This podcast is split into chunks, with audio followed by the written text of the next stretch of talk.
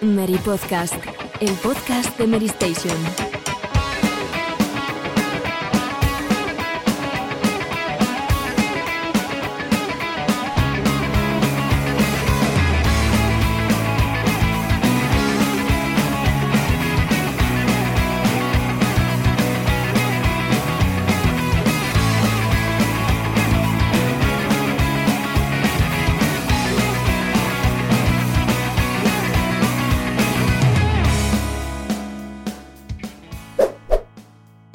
Todos, bienvenidos de nuevo al Mary Podcast, programa 24 de la temporada 16 y aquí estamos de nuevo puntuales, como suele ser habitual y con el equipo titular, no hay bajas, aquí está Pedro, ¿qué tal? ¿Cómo estamos?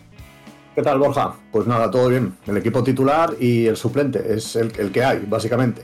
Salvo cuando vienen invitados que les, les dejamos pasar, ¿no? Que ya para la próxima vez habrá que pensárselo. Pero, pero esto es lo que hay eh, para el resto de la temporada. ¿Eso es un dardo contra David Arroyo? Solo... O contra, o contra Salva Fernández, Bueno, bueno, que, eh. tam- que también ha sido invitado aquí. Bueno, co- como no nos escuchan, probablemente no, no se enteren, Claro. ¿no? Ay, no pasa nada, no pasa nada. Robe, ¿cómo estamos? Pues muy bien, muy bien. Envuelto en nostalgia totalmente estos días por la cantidad de anuncios que hemos visto de, de un montón de juegos que me hacen mucha ilusión rejugar, de los que seguramente hablaremos después. Y, y nada, a ver cómo se da la tarde.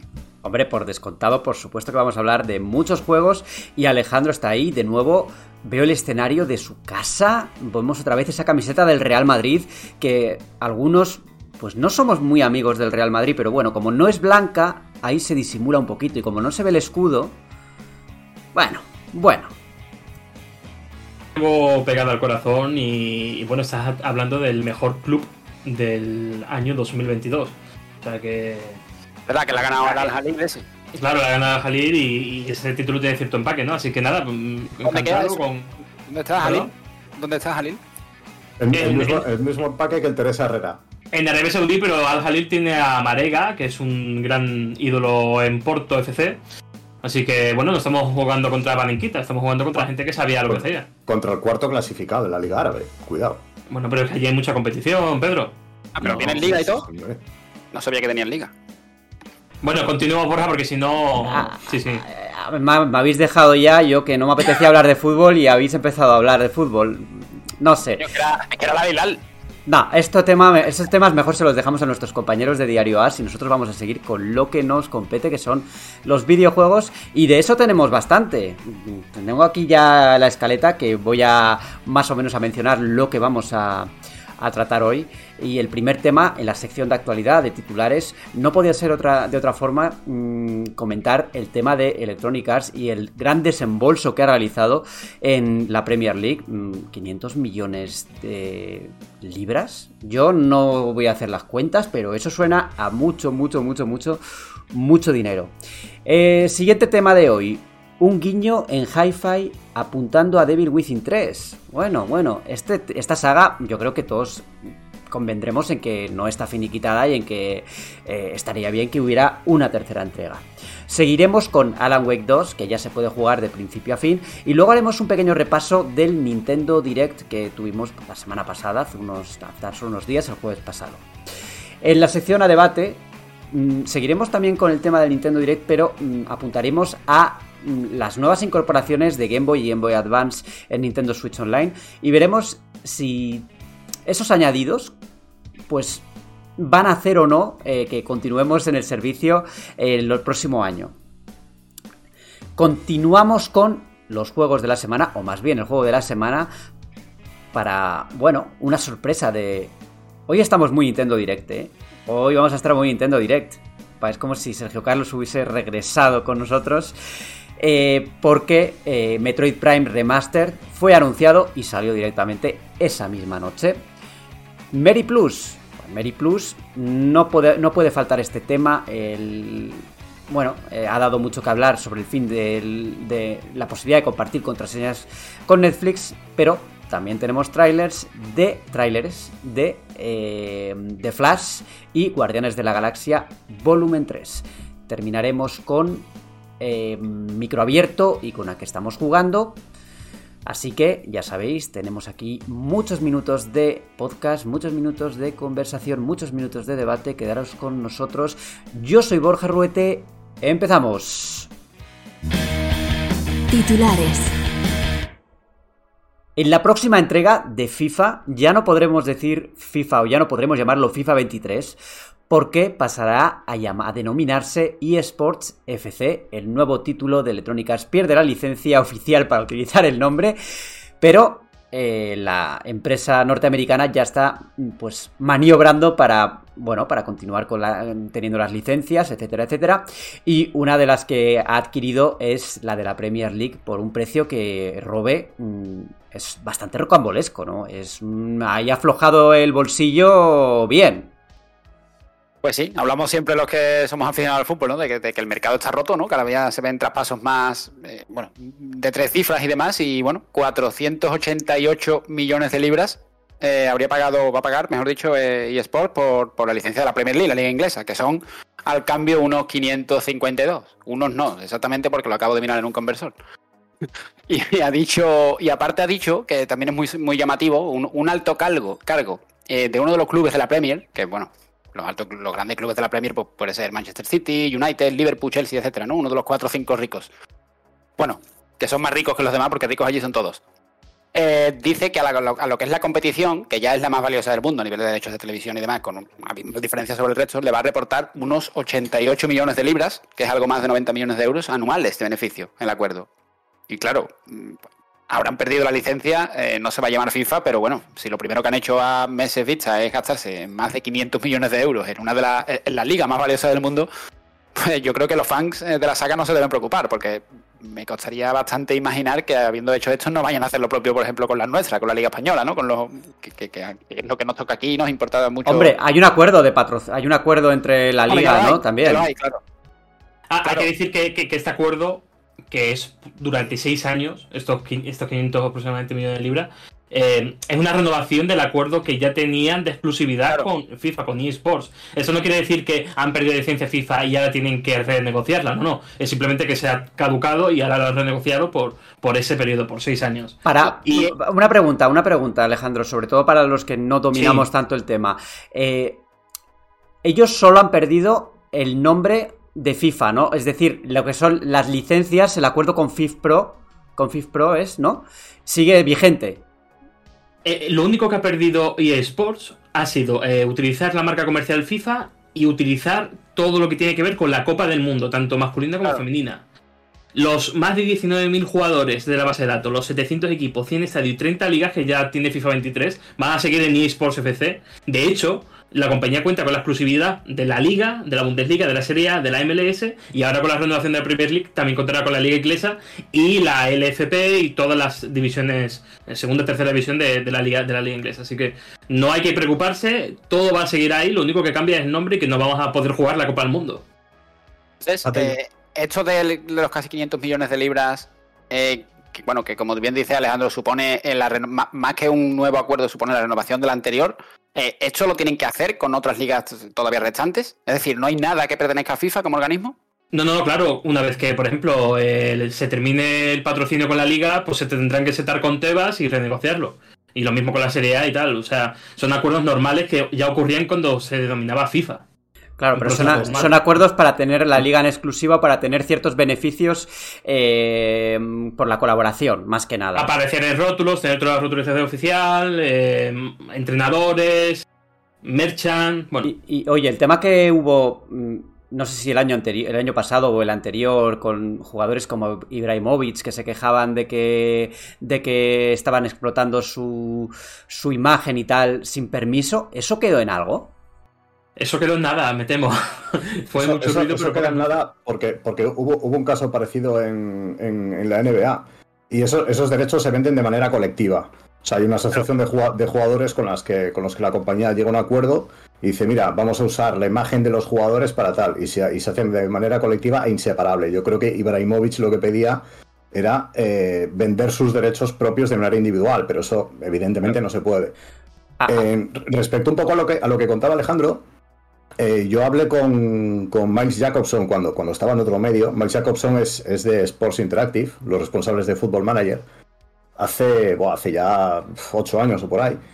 Y, él es, es, muy aficionado del Watford y tal. Y yo una pregunta que le hice fue si no le daba pena no tener la licencia oficial de la Premier League.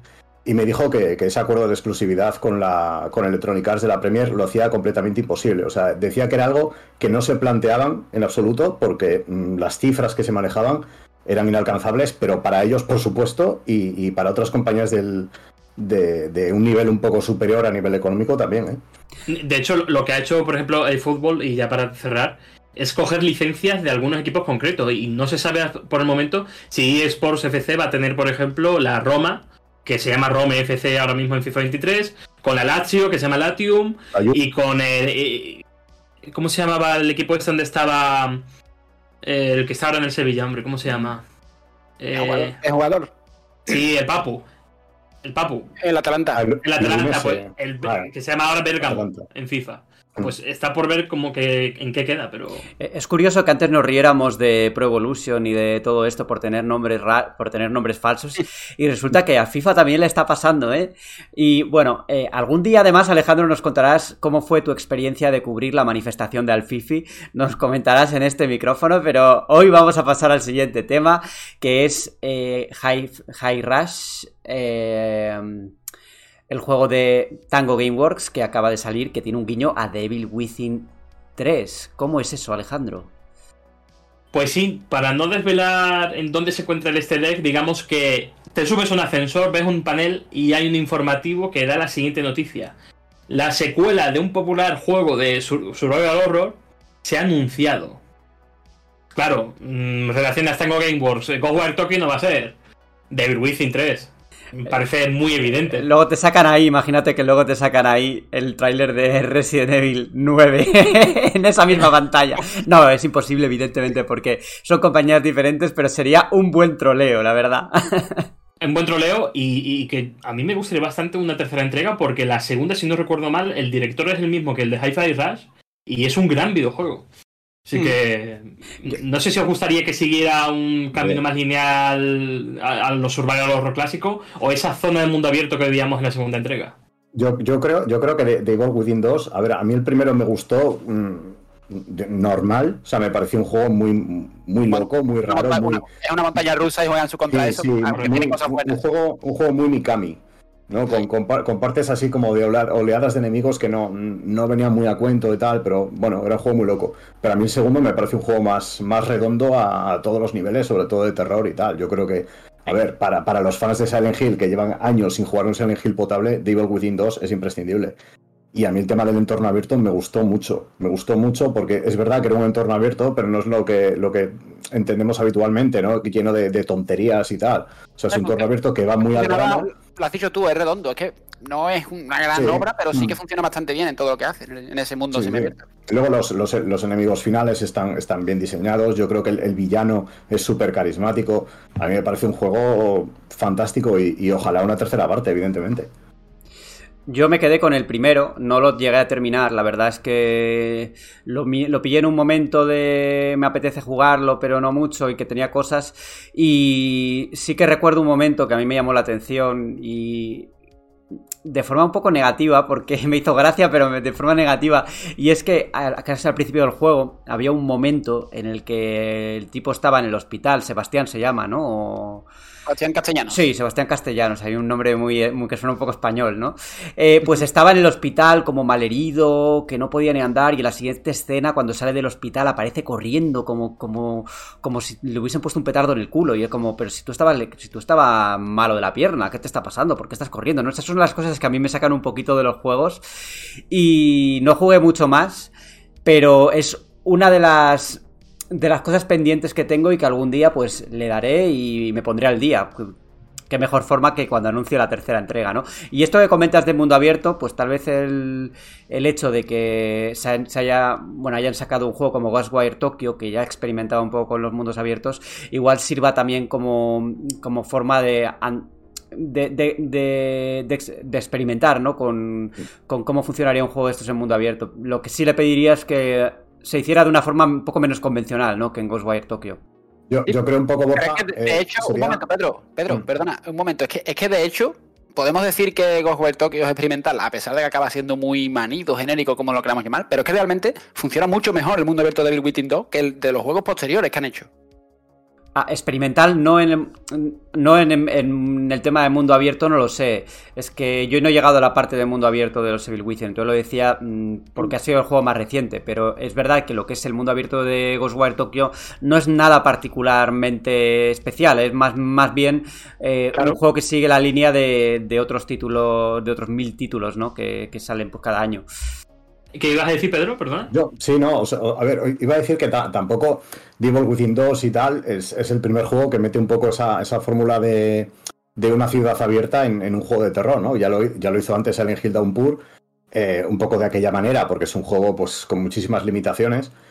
Pero, pero sirve muy bien para que, para que la gente se haga una idea, ¿no? O sea, es un poco pensad en, en las ciudades de Silent Hill, de los Silent Hill clásicos, sin limitaciones. O sea, sin aquellas calles cortadas, eh, pudiendo entrar a los edificios y demás. Es, ese tipo de, entorno abierto. Yo no diría mundo abierto en plan, porque claro, cuando dices mundo abierto, todo el mundo piensa, yo qué sé, en, GTA, en Assassin's Creed, no es eso, evidentemente. O sea, es una cosa más reducida, pero con la que interactúas un poco más, tal vez. No está nada mal ser en Hilton Pure, ¿eh? De hecho, si alguien no lo ha jugado, eh, con una versión física se puede jugar ahora mismo en Xbox Series X o en Xbox One. se, puede, incluso descargar. A mí me parece muy infravalorado. ¿eh? Hay, uno de, hay uno de ellos, no sé si es Donpur o el anterior que salió de. El que, el era Homecoming. Uno de ellos está en Steam, pero no recuerdo si es uno u otro. Uno u otro. No, será, será, Homecoming. Donpur de que yo no, no, salió en PC, de hecho. Así que... Es verdad, no salió en PC. Es curioso, curioso. Em, bueno. Vamos a continuar con lo siguiente que... Eh, ah, es verdad, yo tenía aquí la chuleta pero no me salía. Alan Wake 2, de principio a fin. Y otro de los juegos que, mira, yo te digo, pero antes de que te dé paso, Pedro, otro de esos juegos de Remedy que a mí, como soy el analista que le puse 7,5 a Control y siempre me llueven tortas por todas partes, como ha ocurrido en el podcast anterior, básicamente. Con el tema del sonido. pues eh, con Remedy siempre me pasa que tienen una buena premisa, pero en algún punto del juego la cosa se tuerce y a mí me pasó eso con Alan Wake. Y me gustaría que en Alan Wake 2, que tiene más componente survival horror, sea un título más constante, ¿no? Que sea bueno no solo en, no solo en la premisa y en el principio y en las ideas que, que despliega pues en esos compases iniciales con la premisa inicial, sino que sea más sostenible, ¿no? A lo largo de, a lo largo de todo el juego. Pedro, coméntanos un poquito cómo va el tema de Alan Wake 2. No, pues el tema va bien. El tema va bien porque, bueno, ya han dicho de, de hecho que, el juego está es jugable de principio a fin. Claro, faltará pues añadir alguna cosa, eh, pulido de, bugs y demás. Pero bueno, el juego, el desarrollo va por, va por buen camino. Y bueno, no creas, a mí me pasa un poco como a ti, ¿eh? Yo tampoco soy el fan número uno de, Alan Wake. De hecho, yo lo jugué, lo jugué en su momento en, 360 y, bueno, a mí me ha parecido que tiene cosas muy cutres. O sea, para mí, lo primero, tiene demasiada acción. Las partes que vas con el, con el coche alumbrando a los enemigos y luego atropellándolos, pues, pues, pues es, cutrísimo eso. Pero luego tiene otras cosas que son muy, muy buenas, ¿no? A nivel argumental y demás, pues yo creo que el juego raya, raya a buen nivel. Recuerdo que tenía también unos coleccionables que eran, que eran termos de café, que es, que es, que es una cosa como, como muy de la época, ¿no? Que, que te decían, encuentra los termos de café y era, era una gilipollez total. Eh, pero bueno, a mí me pasa un poco como a ti. Veo, veo anunciado los juegos de Remedy y digo, joder, esto tiene un potencial increíble, pero al final se queda eso, en un 7,5. O sea, los juegos de Remedy son, yo diría, la definición de 7,5. Pero bueno, a ver, mm, a mí, yo jugué la remasterización de Alan Wake, tengo que decir que me entró mucho mejor que cuando lo jugué antes. O sea, lo disfruté mucho más, no sé muy bien por qué, no sabría deciros. Pero bueno, yo espero, me, pasa un poco como con Bluebird Team. Espero que en algún, en algún momento lancen ese juego, que me haga clic y yo diga, este es el bueno. Hombre, pero bueno, al menos tuvieron, a Max, tuvieron Max Payne, ¿no? Eso. Sí, pero, pero el, bueno, el, bueno de verdad lo hizo Rockstar. Hay que recordar que, que, Alan Wake, mm, el desarrollo nació como un juego semimundo abierto, con temporario, moviéndote por el pueblo, desgranando un poco el misterio. Y que el Alan Wake bueno top se llama Deadly Premonition. Eso es. Claro. Que, que Deadly Premonition hace todo lo que quiere hacer en la Wake, pero su manera de una historia rocambolesca y, y, y, que, y, que roza uno de los mejores juegos a nivel narrativo de ese gen. O sea que. Y que, jugablemente, y, que, y que jugablemente es calamitoso. O sea, eso hay que decirlo. Hay que Eso hay que decirlo. Yo soy, no un admirador de Deadly Premonition, pero jugablemente es horrible. ¿eh? Y no hablemos de la secuela, no hablemos de la secuela. Y, No, no, no, no hay No secuela. existe, no existe. Bueno, existe. existe, existe. Yo la vi, la vi en Nintendo Switch, salió. Mal- sí, sí, mal sí, sí, sí. Y oye, a mí me decepcionó también un poquito el DLC de la expansión DLC de Control que estaba basada en, Ah, sí. en Alan Wake. No sé, me esperaba un poquito más. Mm, ¿Vosotros lo probasteis? Yo no. Que Sí, están sí, yo en, en el, en mismo gusta. universo, ¿no? De hecho, Control Claro. y Alan Wake están en el mismo universo. A mí es que me pareció tiran- tirando a fanservice, en plan, nos meten a Alan Wake y los Sí. fans, guau, pero después tú ves el DLC, lo juegas y es que no. Muchos guiños, pero no tiene nada tangible que tú digas que tenga peso la conexión, ¿no? Bueno. Lo que sí, lo que sí es muy tangible es el Nintendo Direct que hubo la semana pasada, que creo que nos ha traído bastantes juegos, eh, alguna remasterización más que interesante y también rumoreada, ¿eh? porque es que aquí todo, todo, todo se descubre antes. El, remaster de Batten Kaitos, por ejemplo, ya se había oído hablar de él, yo lo leí en algún momento y ni que decir tiene eh, el de Metroid Prime Remaster, que bueno, luego hablaremos más, eh, más eh, en detalle porque Robe ha estado jugándolo durante bastante tiempo, me consta. Pero creo que en general el Nintendo Direct de la semana pasada tuvo bastante buen nivel de, juegos presentados y tal. Mm, tuvimos tráiler de Zelda, que esto también merece la pena hablarlo. Y no sé, yo bastante contento sin que hubiera, más allá de Metroid Prime Remaster, un bombazo. Se hablaba también de que Metroid Prime 4 iba a estar, eh, porque Amazon, como unas horas antes, sacó la página de reserva y la borró luego. Y cuando suele ocurrir esas cosas, pues piensas que lo van a mostrar, pero no, no pasó. Pero aún así, yo creo que esto ya es señal bastante clara que. Una, una señal bastante clara de que mm, no va a tardar tanto en, en anunciarse o en mostrarse o en. no sé, en tener noticias, ¿no? De este juego que llevamos ya desde 2017. Desde que se anunció que se reiniciaba su desarrollo y que iba a volver a Retro Studios, ¿no? Bueno, el, el anuncio, si no recuerdo mal, fue 2018. Claro, El- 2017 el- el- 2000 el retraso. Claro, Y se 2017 anunció el juego el 7. sí. Eso es, eso es. 2017, Eso es. 2019 o no fue 2019? Podría ser. No, no estoy seguro. Bueno, ahí me, No bailan las fechas, pero sí. eh, en definitiva, que no tenemos noticias desde, desde el año en que dijeron que iban a reiniciar el desarrollo. Sí. Vamos, si A queréis. Sí, una evaluación general, más o menos cada uno, si queréis. El- eh, para mí el, el empezó un poco una primera mitad, bueno, muy, muy plana, salvo ese Pikmin 4 que tiene buena pinta y que llegará el próximo 21 de julio. Eh, yo creo que se guardaron todo lo tocho para la segunda mitad con ese pedazo de tráiler de, de Legend of Zelda Tears of the Kingdom. Y para mí una cosa reseñable es que ahora de repente parece ser que a Nintendo parece que, que ya la guerra de Ucrania no, no, le parece tan sensible y ya vamos a tener Advance Wars 1 más 2 el próximo 21 de abril. Lo cual deja un poco en, en evidencia, ¿no? A ese cierto sector que decía que ya no iba a salir nunca porque claro, es que con la guerra era un tema muy sensible.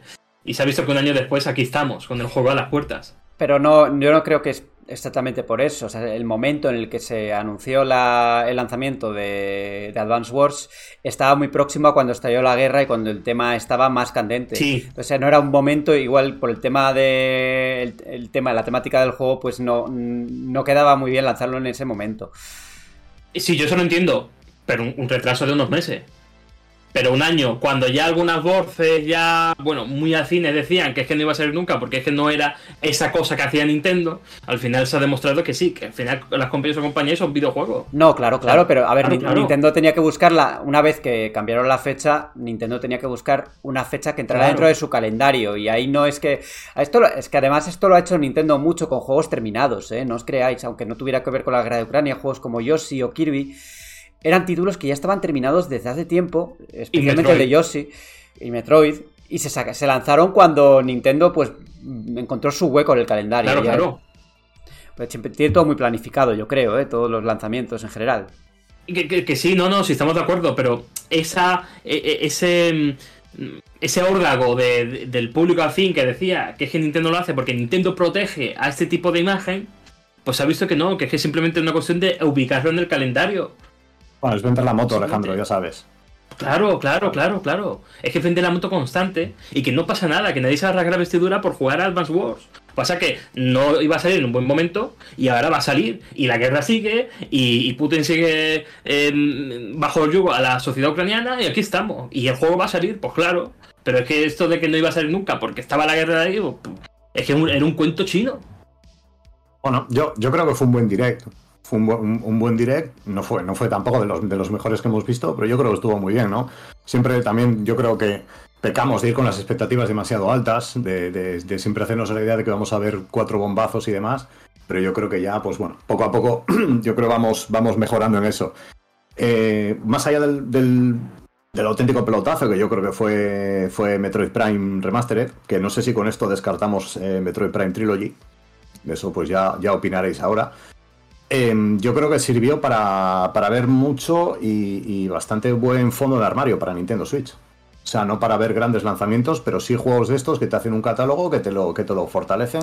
Pues yo que sé, un Pikmin 4, un Ghost Trick, eh, ¿no? Ese tipo de juegos que, bueno, no son, no son grandísimas producciones, pero están bien y están ahí. Em, todo, todo además en para el, para el corto plazo, ¿no? La mayoría de títulos o, iban a salir en breve o, han salido ya, ¿no? Sí, Nintendo, a ver, Nintendo ya, ya, sabemos que suele anunciar las cosas, pues hombre, más o menos cuando, cuando las tiene ya medio mascadas. Yo creo que pecaron un poco de, mm, de pardillos con, Metroid 4 y Bayonetta 3, yo creo que han aprendido y ya vuelven un poco a la, a la, a la, antigua política de decir, mira, esto, este juego está aquí, está medio terminado y en dos meses lo tenéis disponible. Ah. Y, yo, sé que estoy muy solo en esto, pero a mí un juego que me llamó mucho la atención, o bueno, tres juegos concretamente, fueron los tres, eh, los tres Etrian Odyssey, porque bueno, pues me apetece, me apetece meterme en un dungeon crawler de estos ahí enfermizos, de, pozos de horas eternas. Pero, joder, es que está la recopilación a 80 euros, cada juego por separado a 40, y así es que se te quitan las ganas rápidamente. Así que nada. Mm otro tema, de, aparte de, estos remasters que hemos citado, también creo que merece la pena nombrar que Ghost Trick, Detective Fantasma, mm. eh, vuelve, es un juego del creador de Phoenix Bright y a mí me apetece probarlo porque yo no lo jugué en su día y creo que es un buen momento para, darle, ¿no? Y, y, sorprendente que Level 5 fuese con tres juegos. Que Level 5 estaba un poco... que no se sabía dónde estaba y te anunció el nuevo Fantasy Life anunció el nuevo profesor Layton, que me parece bastante relevante. Y luego la nueva IP, que es como un mundo detectivesco en plano futurista que no tiene mala pinta, con combate con turnos, y con turnos. Tiene, una pinta, tiene, una pinta, tremenda. Excelente, sí, sí. Y, que confirma que el level 5 no estaba muerto, estaba de parranda, solamente. Mm. Cositas así, y Robert, te dejo a ti ahora eh, la valoración general, pero me gustaría también nombrar este juego de Disney que enseñaron, el Illusion Island, que no sé, a mí no me termina de hacer clic lo que vi, pero bueno, eh, me sorprendió, no lo había visto. Esto no estaba anunciado, ¿no? Sí, ese, juego le, lleva, lleva ya tiempo en la eShop eh, para reservar. Ah, sí, ¿eh? Pues yo lo había, lo había visto por primera vez. Sí, sí, yo, yo suelo, entrar bastante en la, en la eShop, en el, en, el, en el apartado de próximamente y tal, y lleva, y lleva ya, lleva ya semanas incluso, te diría. Hombre, es un juego que está, está muy bien. Yo creo que le falta un poco la magia de los clásicos y para jugar plataformas en 2D, pues hay alternativas un poco, a ver, que yo, creo que son mejores. los dos, los dos Rayman, por ejemplo, pues hombre, yo creo que son mejores que esto. Han utilizado. No, digo que esté mal, pero. Han utilizado ahí el nombre un poco con la nostalgia, ¿no? También. Sí, sí, sí, yo creo que sí. Bueno, Robe, cuéntanos, ¿cuál es tu impresión general de lo que se ha visto? Bueno, pues a ver, el, el direct muy bien, yo creo que bastante bien. Ha sido, no te voy a decir un E3, pero, pero hombre, para ser así inesperado de un día para otro, estamos hablando de Metroid Prime, que es un mito, de Batten Kaito, que es una joya que, bueno, que mucha gente no conoce y seguro que le va a flipar.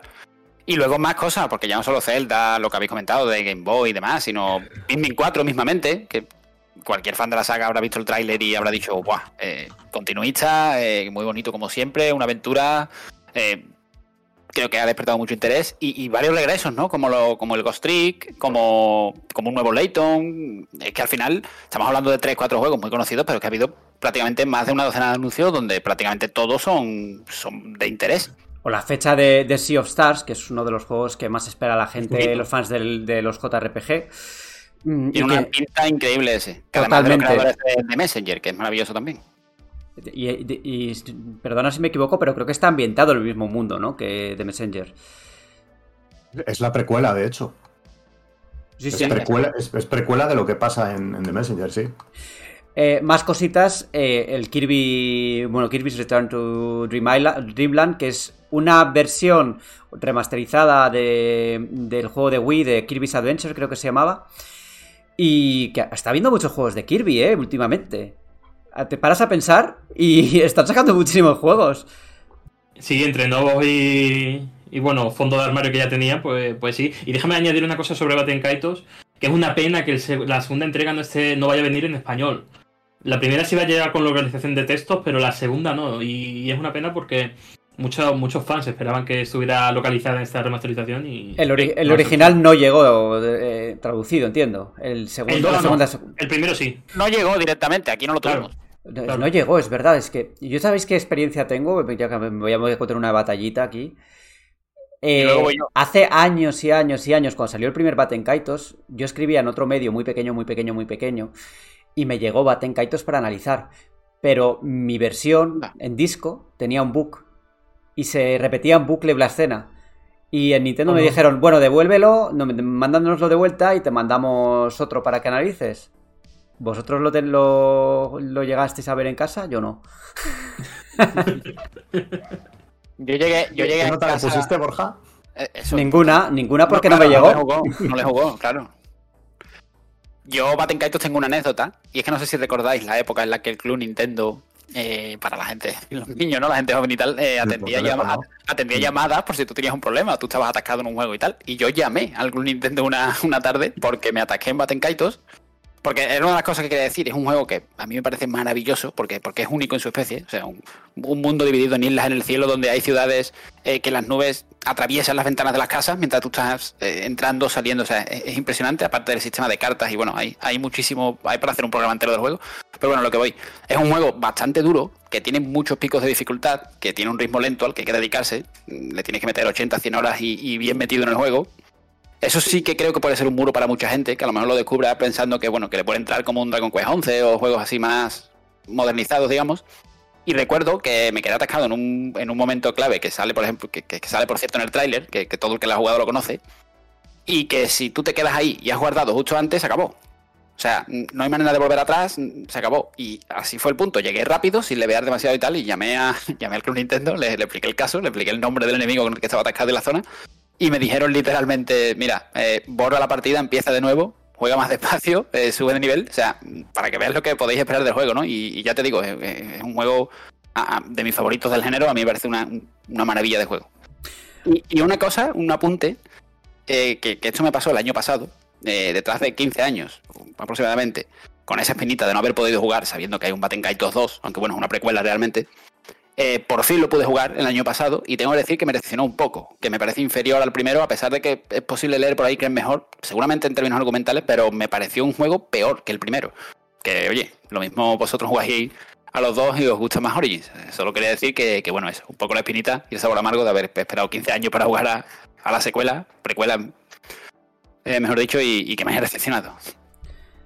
Vamos a levantarnos. Vamos a levantarnos ante el juegazo que Nintendo nos tiene preparados, que es The Legend of Zelda eh, Tears of the Kingdom, que pudimos ver el tráiler más reciente y que, ostras, yo tengo muchas, muchas ganas de perderme en ese mundo, de ver cómo funcionan las novedades, hasta qué punto cambia y...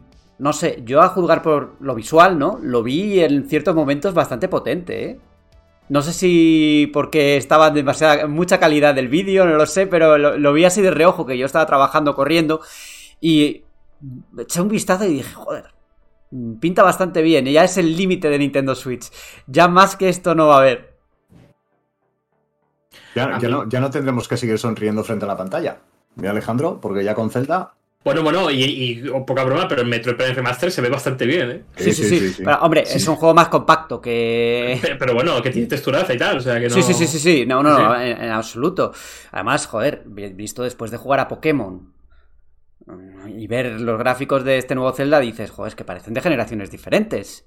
A, a- a mí me sorprendió el tráiler por la cantidad de gadgets que utiliza novedoso frente a la primera entrega, con, con esa no sé, eh, ese dron gigante con el que puedes volar y luego la verticalidad que va a tener entre las islas flotantes, el eh, bueno, la Irule que va a tener parece ser bastantes cambios, un montón de escenarios y tal.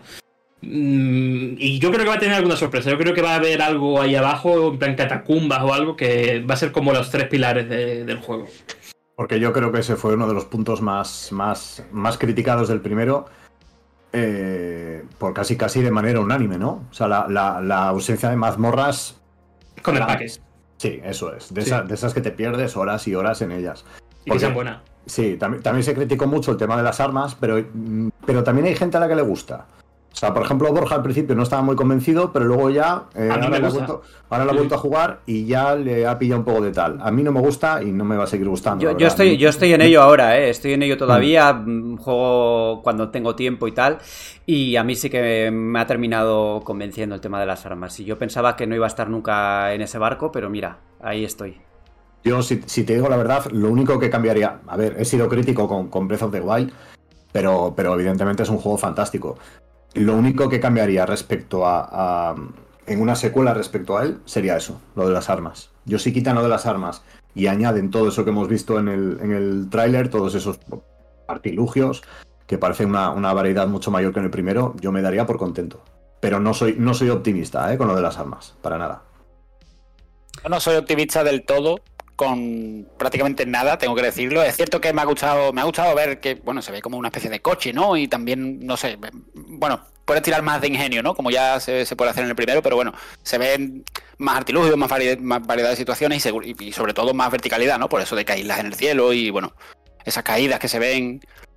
Eh, lo que sí tengo bastantes dudas es que vaya a haber esa sorpresa que dice Alejandro y que esa sorpresa sobre todo vaya a ir un poco en concepto de mazmorras, porque al final se ven algunas partes del juego donde se ven, donde podemos ver que usa la, piedra Shea para, bueno, las funciones que tiene, ¿no? Levantar el hielo de un lago, para coger un cofre, tal, para alcanzar este rico, aquel.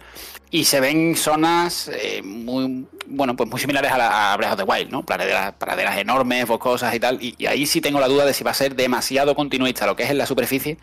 Que eso sí me decepcionaría bastante, porque bueno, lo hemos dicho muchas veces que hemos hablado del juego, ¿no? Que siempre hemos pensado, bueno, segundo que el, seguro que el segundo, la secuela tal, eh, trae sorpresa en forma de mazmorras o, se desarrolla en medio juego en el subterráneo o en el cielo. Y realmente creo que lo único que hemos visto del cielo han sido cuatro islotes por ahí arriba y al final siempre se ha mostrado cómo te tiras abajo y, el mundo parece como muy continuista, ¿no? No son cuatro islotes, tío. Bueno, es un decir, es un decir. Quiero, decir que te tiras, quiero decir que te tiras y esto huele a que vas a tener otra vez el mapa gigantesco de 500 kilómetros cuadrados. Pero entonces se ha visto una, una, mansión tipo castillo gigante con varias islas alrededor, una especie de órbita de Endor ahí, con, no sé, con, tienes que ir con el dron volando, y, luego que la Irule que, que, hemos visto no es plana, es decir, eh, hay como, como, como, varias edificaciones que, surgen de debajo de la Tierra. Pero la que hay debajo, cuando te tiras desde las islas, no, no lo has visto exactamente. es más, ¿no te creerían si te dicen que es un, lugar de Breath de Well que no has descubierto? ¿Normal y corriente? ¿Plano? Es, que no sé, qué me quiere decir con eso, si es quiero, decir, si, la secuela de Rule. Quiero decir, si todas estas cosas que estamos diciendo, que bueno, que hemos visto cambios, que alguna, ya te digo, a mí personalmente me ha gustado el tema de los vehículos y seguramente va a haber más variedad y verticalidad, pero ¿crees que hemos visto algo que nos haga pensar que va a contar con algunas de las cosas que, que decíamos los que no nos gustaba demasiado Breath de Wild que de la saga clásica tal? ¿Crees que vamos a ver algo de eso? ¿De la saga clásica? ¿De la fórmula?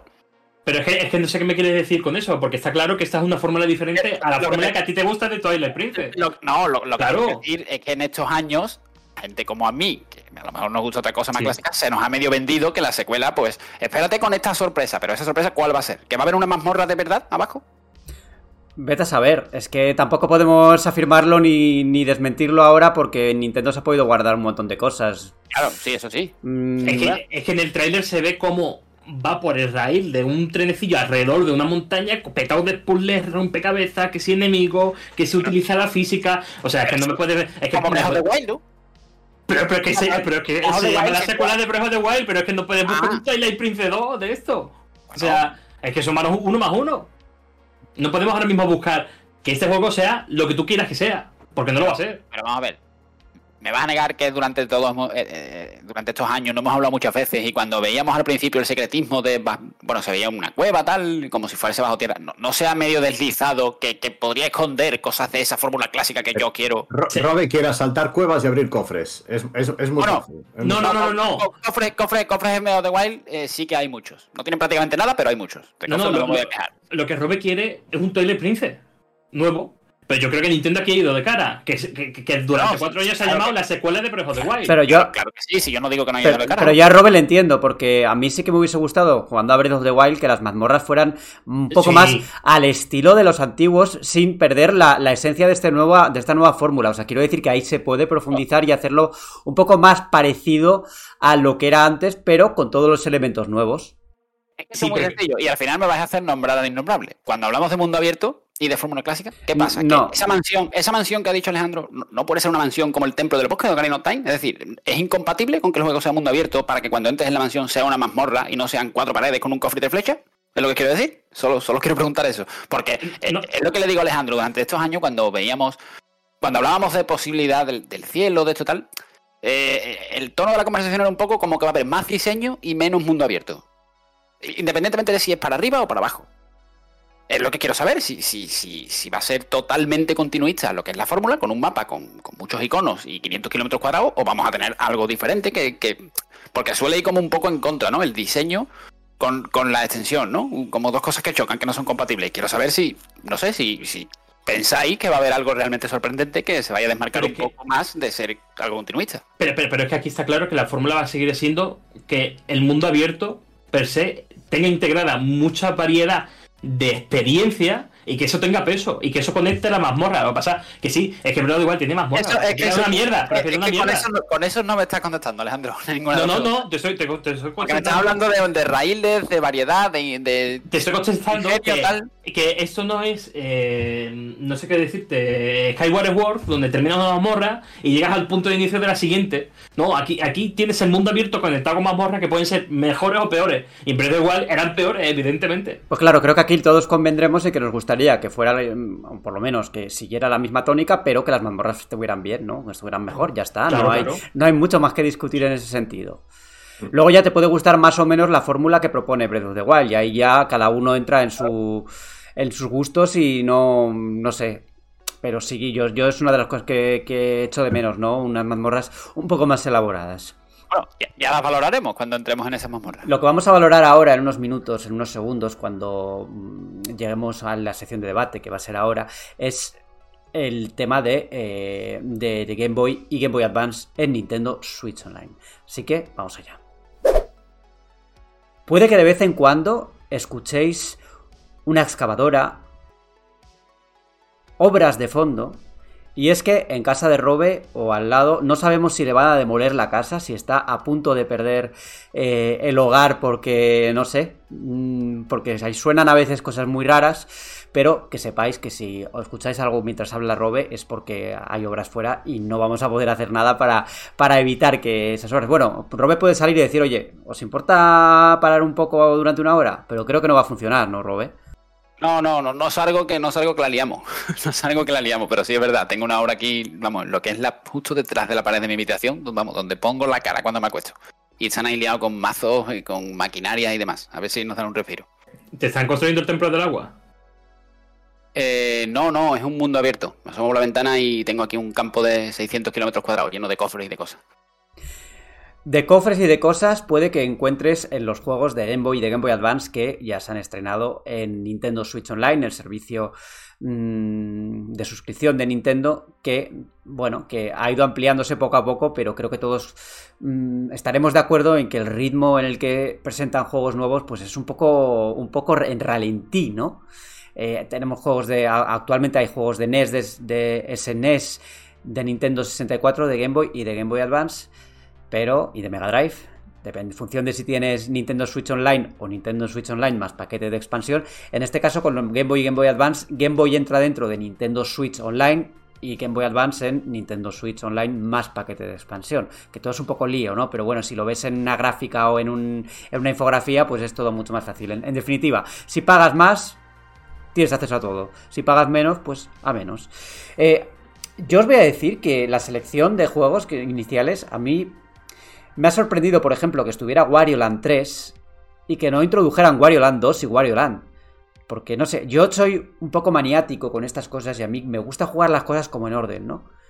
No me gusta empezar por la tercera entrega, aunque ya haya jugado ya, eh, evidentemente yo he jugado a, Wario Land y a Wario Land 2 en, en otros tiempos, ¿no? Pero, ¿por qué? ¿Por qué no pone los tres directamente? ¿Y por qué si pone vas a poner Wario Land pones el 3 primero?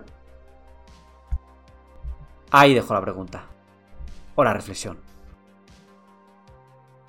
Lo de siempre, ¿no? Te meten algo que mucha gente había pedido, pero ahora te queda un poco que amanece al día siguiente y echan en falta 30 juegos, ¿no? Porque claro, no, no van a contentar nunca a todos. Porque yo, por ejemplo, me levanto pensando en Golden Sun, al igual que otras mucha gente, o los Zelda, los, los Oracles, eh, Ages y Seasons. Bueno, eh, Oracles, eh, Seasons y... Bueno, sí, sí, están anunciados, ¿eh? Sí, sí. Claro, claro. Yo soy optimista con, con, Golden Sun, porque bueno, ya estuvieron en la consola virtual de, de Wii U, si, si mal no recuerdo. Con los dos, tanto el primero como la edad perdida. Estaban, estaban. Pero bueno, pero bueno, en cualquier caso, sí, es lo que, es lo que tú has dicho, Borja, eh, van a ralentí. O sea, vamos a tener que esperar prácticamente un mes para conocer un par de juegos. Eh, y, de ese, ese par de juegos van a salir de la primera docena que ya está confirmada, como la, los citados Zelda. Así que, evidentemente, si queremos un Golden Sun o, otra entrega de Wario Land, etcétera, pues sí, seguramente haya que esperar meses por delante. Es muy buena noticia que hayan metido por fin eh, ambas portátiles. Pero eso, armarse de paciencia, porque por, ejemplo en mi caso no, no hay ahora mismo nada en el catálogo, prácticamente nada. Bueno, Miniscap está ahí, que me haga echar perder la cabeza, ¿no? Por, por jugármelo en Switch ahora mismo, pero, pero bueno, además, que ser optimistas. Además, eh, a Nintendo le han preguntado si va a haber un intervalo, o sea, si va a haber un periodo de tiempo, más o menos eh, un calendario de lanzamientos si va a ser cada mes, si va a ser cada tal, cada cual. Y Nintendo ha dicho que no, que irán lanzando los juegos de vez en cuando. No han, no han prometido unas fechas concretas para, para ir introduciendo las novedades. A mí me parece que esto estaría bien pues que cada mes pusieran un par de juegos, ¿no? Aunque sea aunque, aunque sea en plataformas distintas, aunque sea, mira, este cada mes vamos a meter cinco juegos, yo qué sé. Y sin decir que van a ser dos de Game Boy Advance, uno de Game Boy y el otro de Nintendo 64, ¿no? Creo que tiene que tener un ritmo un poco más, pero ya conocemos a Nintendo que va ellos van a su ritmo, hacen las cosas como quieren, nada, nada, nada les, les hace cambiar su modus operandi y me figuro que va a continuar siendo así la cosa. Bueno, a ver, yo, yo creo que por, por, muy bajo que sea el ritmo al que, al que meten clásicos y tal, seguirá siendo mayor que el que, que con el que Sony mete clásicos en PlayStation Plus, ¿no? Que eso sí que es para, para echarse a llorar. Em, a ver, yo creo que todo, todo añadido a una suscripción está bien. Eh, evidentemente, pues bueno, tú pagas 40 euros al año, pues eh, ahora te meten esto, está muy bien. Yo creo que los juegos de Game Boy, de la Game Boy original, mm, pues no sé, así a bote pronto no se me ocurre una plataforma que haya envejecido peor. Pero bueno, eh, con los de Game Boy Advance ya la cosa es diferente. O sea, tenemos juegos ahí que, hoy en día pues son muy dignos, pero yo creo que por desgracia están anunciados de momento muy pocos. Golden Sun que dice Robe, pues bueno, pues habrá que verlo. No, hombre, yo doy por hecho que sí. Pero luego hay, Area of Sorrow, Metroid Fusion, eh, pues una, cantidad de juegos de Game Boy Advance que yo creo que, son, que son de obligada inclusión en este servicio y que, está por ver. Yo, por ejemplo, con Castlevania no sería muy, muy optimista, ¿no? Viendo, viendo Konami y tal. Es que, Konami, es que Konami ha vendido también juegos de. El Area of Sorrow está en, Steam y está en Nintendo Switch, me parece también. Sí, está en una colección aparte. claro, hay una colección que son justo todos los de Game Boy. Los, los, los Castlevania de, Game Boy Advance, sí. Entonces, sí, pues no, no, hay que, no es que haya que ser muy optimista, es que, es que lo más probable es que no. Pero bueno, hay, hay muchos juegos que tienen, oye, que han, que han, envejecido fantásticamente bien. El mismo Fire Emblem, por ejemplo, Advance Wars, eh, yo qué sé, o sea, Nintendo tiene ahí un filón tremendo para, llenar el, catálogo. Pero bueno, yo creo que esto ya lo dije en, su ocasión. Eh, ni Sony ni Nintendo están aprovechando al 100% la historia que tienen. Nintendo, pues la, mayor historia de, la historia de los videojuegos, valga la redundancia. Podía hacer un servicio de suscripción absolutamente increíble. Y tiene ahí una cosa que, bueno, que está bien, pero no tiene, no llega ni de lejos al potencial que tiene, que es, que es eh, abismal. Por aquí creo, creo que hay que, hay mm, pues varias, varios puntos a tener en cuenta. Eh, el primero es la negativa de Nintendo a crear una consola virtual, que creo que bueno, que aquí ha ido un poco muy en contra de, los deseos de los jugadores en general, ¿no? Que siempre han esperado pues la posibilidad de comprar en Nintendo Switch sus clásicos con independencia de que haya o no un servicio, ¿no? Porque pues, las dos cosas pueden convivir perfectamente. Eh, lo que pasa es que, bueno, yo creo que el valor de Nintendo Switch Online ahora, pues es cada vez más interesante porque el catálogo lógicamente va en aumento y no es un servicio que, por ejemplo, con una cuenta familiar entre, entre X personas, el precio al año es más bien ridículo. Eh, pero creo que Nintendo tiene las herramientas para darle todavía más valor, mmm, pues ampliando ese catálogo, ¿no? ¿Qué nombre? Dejadez. No, empieza por G, en medio de una C y termina en E, GameCube. GameCube, sí, hombre, bueno, sí, yo es que todavía no he pensado en GameCube porque hasta que llegue eso puede, puede, puede pasar tiempo, ¿eh? pero sí, estaría muy bien que GameCube estuviera, estuviera ahí, lógicamente. Eh, Nintendo... Yo creo que no va, yo creo, si me permitís, que no va a pasar GameCube. Pues no lo sé, no lo sé. Cuando, hemos, cuando hemos visto un juego, cuando hemos visto un juego eh, que acaba de salir, del que ahora hablaremos, que es directamente, prácticamente el techo técnico del catálogo de Nintendo Switch, a poco que se ha mejorado un poco. Yo tengo serias dudas de que no vayan a hacer lo mismo que en Wii U y otras plataformas, de coger los 7, 8 o 14 mejores juegos, venderlos a 60 euros. Ya tengo muchísimas dudas. Sí, sí, seguramente lo van a hacer, pero no lo van a hacer como servicio metiendo GameCube en Switch Online. Eso lo tengo no, pero ya sea a través de remaster, a través de Nintendo Switch Online, no pueden seguir eh, reteniendo con cadenas un catálogo de un, de un, consolón. Y hay que decirlo, que GameCube era un consolón. Bueno, ya, han ya han empezado, ¿no? Por fin, ¿no? Bueno, pero 2023, tío. Con un, bueno, con un doble anuncio, claro, pero es que llevan seis años en el que han quemado Wii U a lo largo de tres años, en el que, bueno, y, y en 2028 empezaremos a hablar de 3DS, con eso bueno, tenéis, tenéis, con, con Wii U. Tenéis, tenéis, Super Mario Sunshine. O sea, re, realmente Nintendo ya empezó a hacerlo hace tiempo. Sí, en, en, no, con, doble, llevan cuatro juegos. Con, con, una tirada limitada, claro. Es que eso pero, pero, también bueno, es Nintendo, Alejandro. Yo lo claro, claro, claro. Pero es que yo quiero jugar a ese Fire Emblem que estreno la saga en grande, eh, quiero jugar ese Mario Paper. Super Mario, Super Mario Galaxy 2 de Wii. El... ¿Y qué pasa? Que, que, todavía no, que todavía no está en el catálogo. O sea, Wii no. no Wii. Ah, bueno, claro, o sea, claro. Quiero claro. decir, hemos hablado de GameCube, pero de Wii no. Y, joder, Super Mario Galaxy 2, que no, no estuvo en el recopilatorio, que fue una de las cosas más extrañas que hizo Nintendo, bueno, extrañas, o, o, o cosas que dices, ¿por qué no lo has metido, no? Eh, metes el primero, pero no el segundo, ¿no? Y ese recopilatorio que, joder, yo lo compré, lo reconozco, pero mmm, tú tenía ahí una serie de cosas, como, como, como lo que has comentado, que lo descatalogaron, que no tenían ningún sentido comercial y que se hace, yo que sé por qué. Pero bueno, eso es otro, es otro tema. Pero. Es que fíjate, Borja, que el otro día di a parar eh, a una noticia de otro medio, no recuerdo muy bien cuál, tampoco lo diría, porque era español. Eh, que cuando, cuando esta recopilación era solo un rumor, sí hablaban de Super Mario Galaxy 2. O sea, hablaba, hablaban de Super Mario 64, Sunshine, Galaxy y Galaxy 2. O sea, que vendrían los cuatro juegos. Y, y, además, a ver, Nintendo con ese recopilatorio lo hizo un poco raro. No raro, pero bueno, a ver, eh, contra el consumidor, ya sabemos. Eh, que los tres juegos, no sé si los tres juegos, pero, pero ¿cuántos eran descargables? ¿Cuántos eran vía descarga? Había, había uno o dos que venían en el juego y, y, y otro uno o dos que estaban que había que descargarlos. Te refieres a la edición física, entiendo. Sí, sí, no, sí, claro. No lo sé, no lo sé. Yo tuve, yo me compré la digital. A mí, es que a, a, mí me suena que sí. Entonces, no, claro, eso, eso te no, hace. Yo ¿Tú creo crees que que no. Yo físico. Ya, Venían los tres en el, en el, cartucho. Yo lo probé físico y creo que inserté el cartucho, puse el menú y podía elegir entre los juegos. O sea, no recuerdo ahora mismo, juraría que no, que hubiese una descarga aparte o yo tuviera que bajarme algo. Creo, ¿eh? Hmm. Vale, vale, no, no, perfecto. Oye. Pero es que lo que estamos diciendo, dice Alejandro GameCube, pero realmente no nos estamos dando ni cuenta, porque, a ver, yo creo que se nos ha ido un poco de las manos el tema de la broma de Wii U, ¿no? De que están usando el catálogo entero de Wii U para trasladarlo a Switch. Pero realmente en el Direct, eh, insisto, hemos pasado por alto algunas cosas que a lo mejor no son tan bombas. Han anunciado tres juegos de Nintendo DS. Eh, Galaxy, que es de Wii, ya está.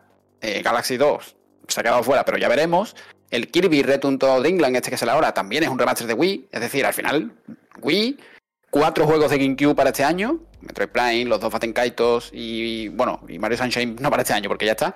O sea, al final... Y, otra cosa, eh, sal, salió una noticia creo ayer, o un tweet por ahí, no sé, no sé si era Wario64, no, no, no, sé exactamente quién era, que en el que se veía Metroid Prime registrado hace, hace como dos años. 2021. Sacado, Lo, lo han sacado esta semana porque les ha dado la gana. Podrían haber sacarlo cuando hubieran querido.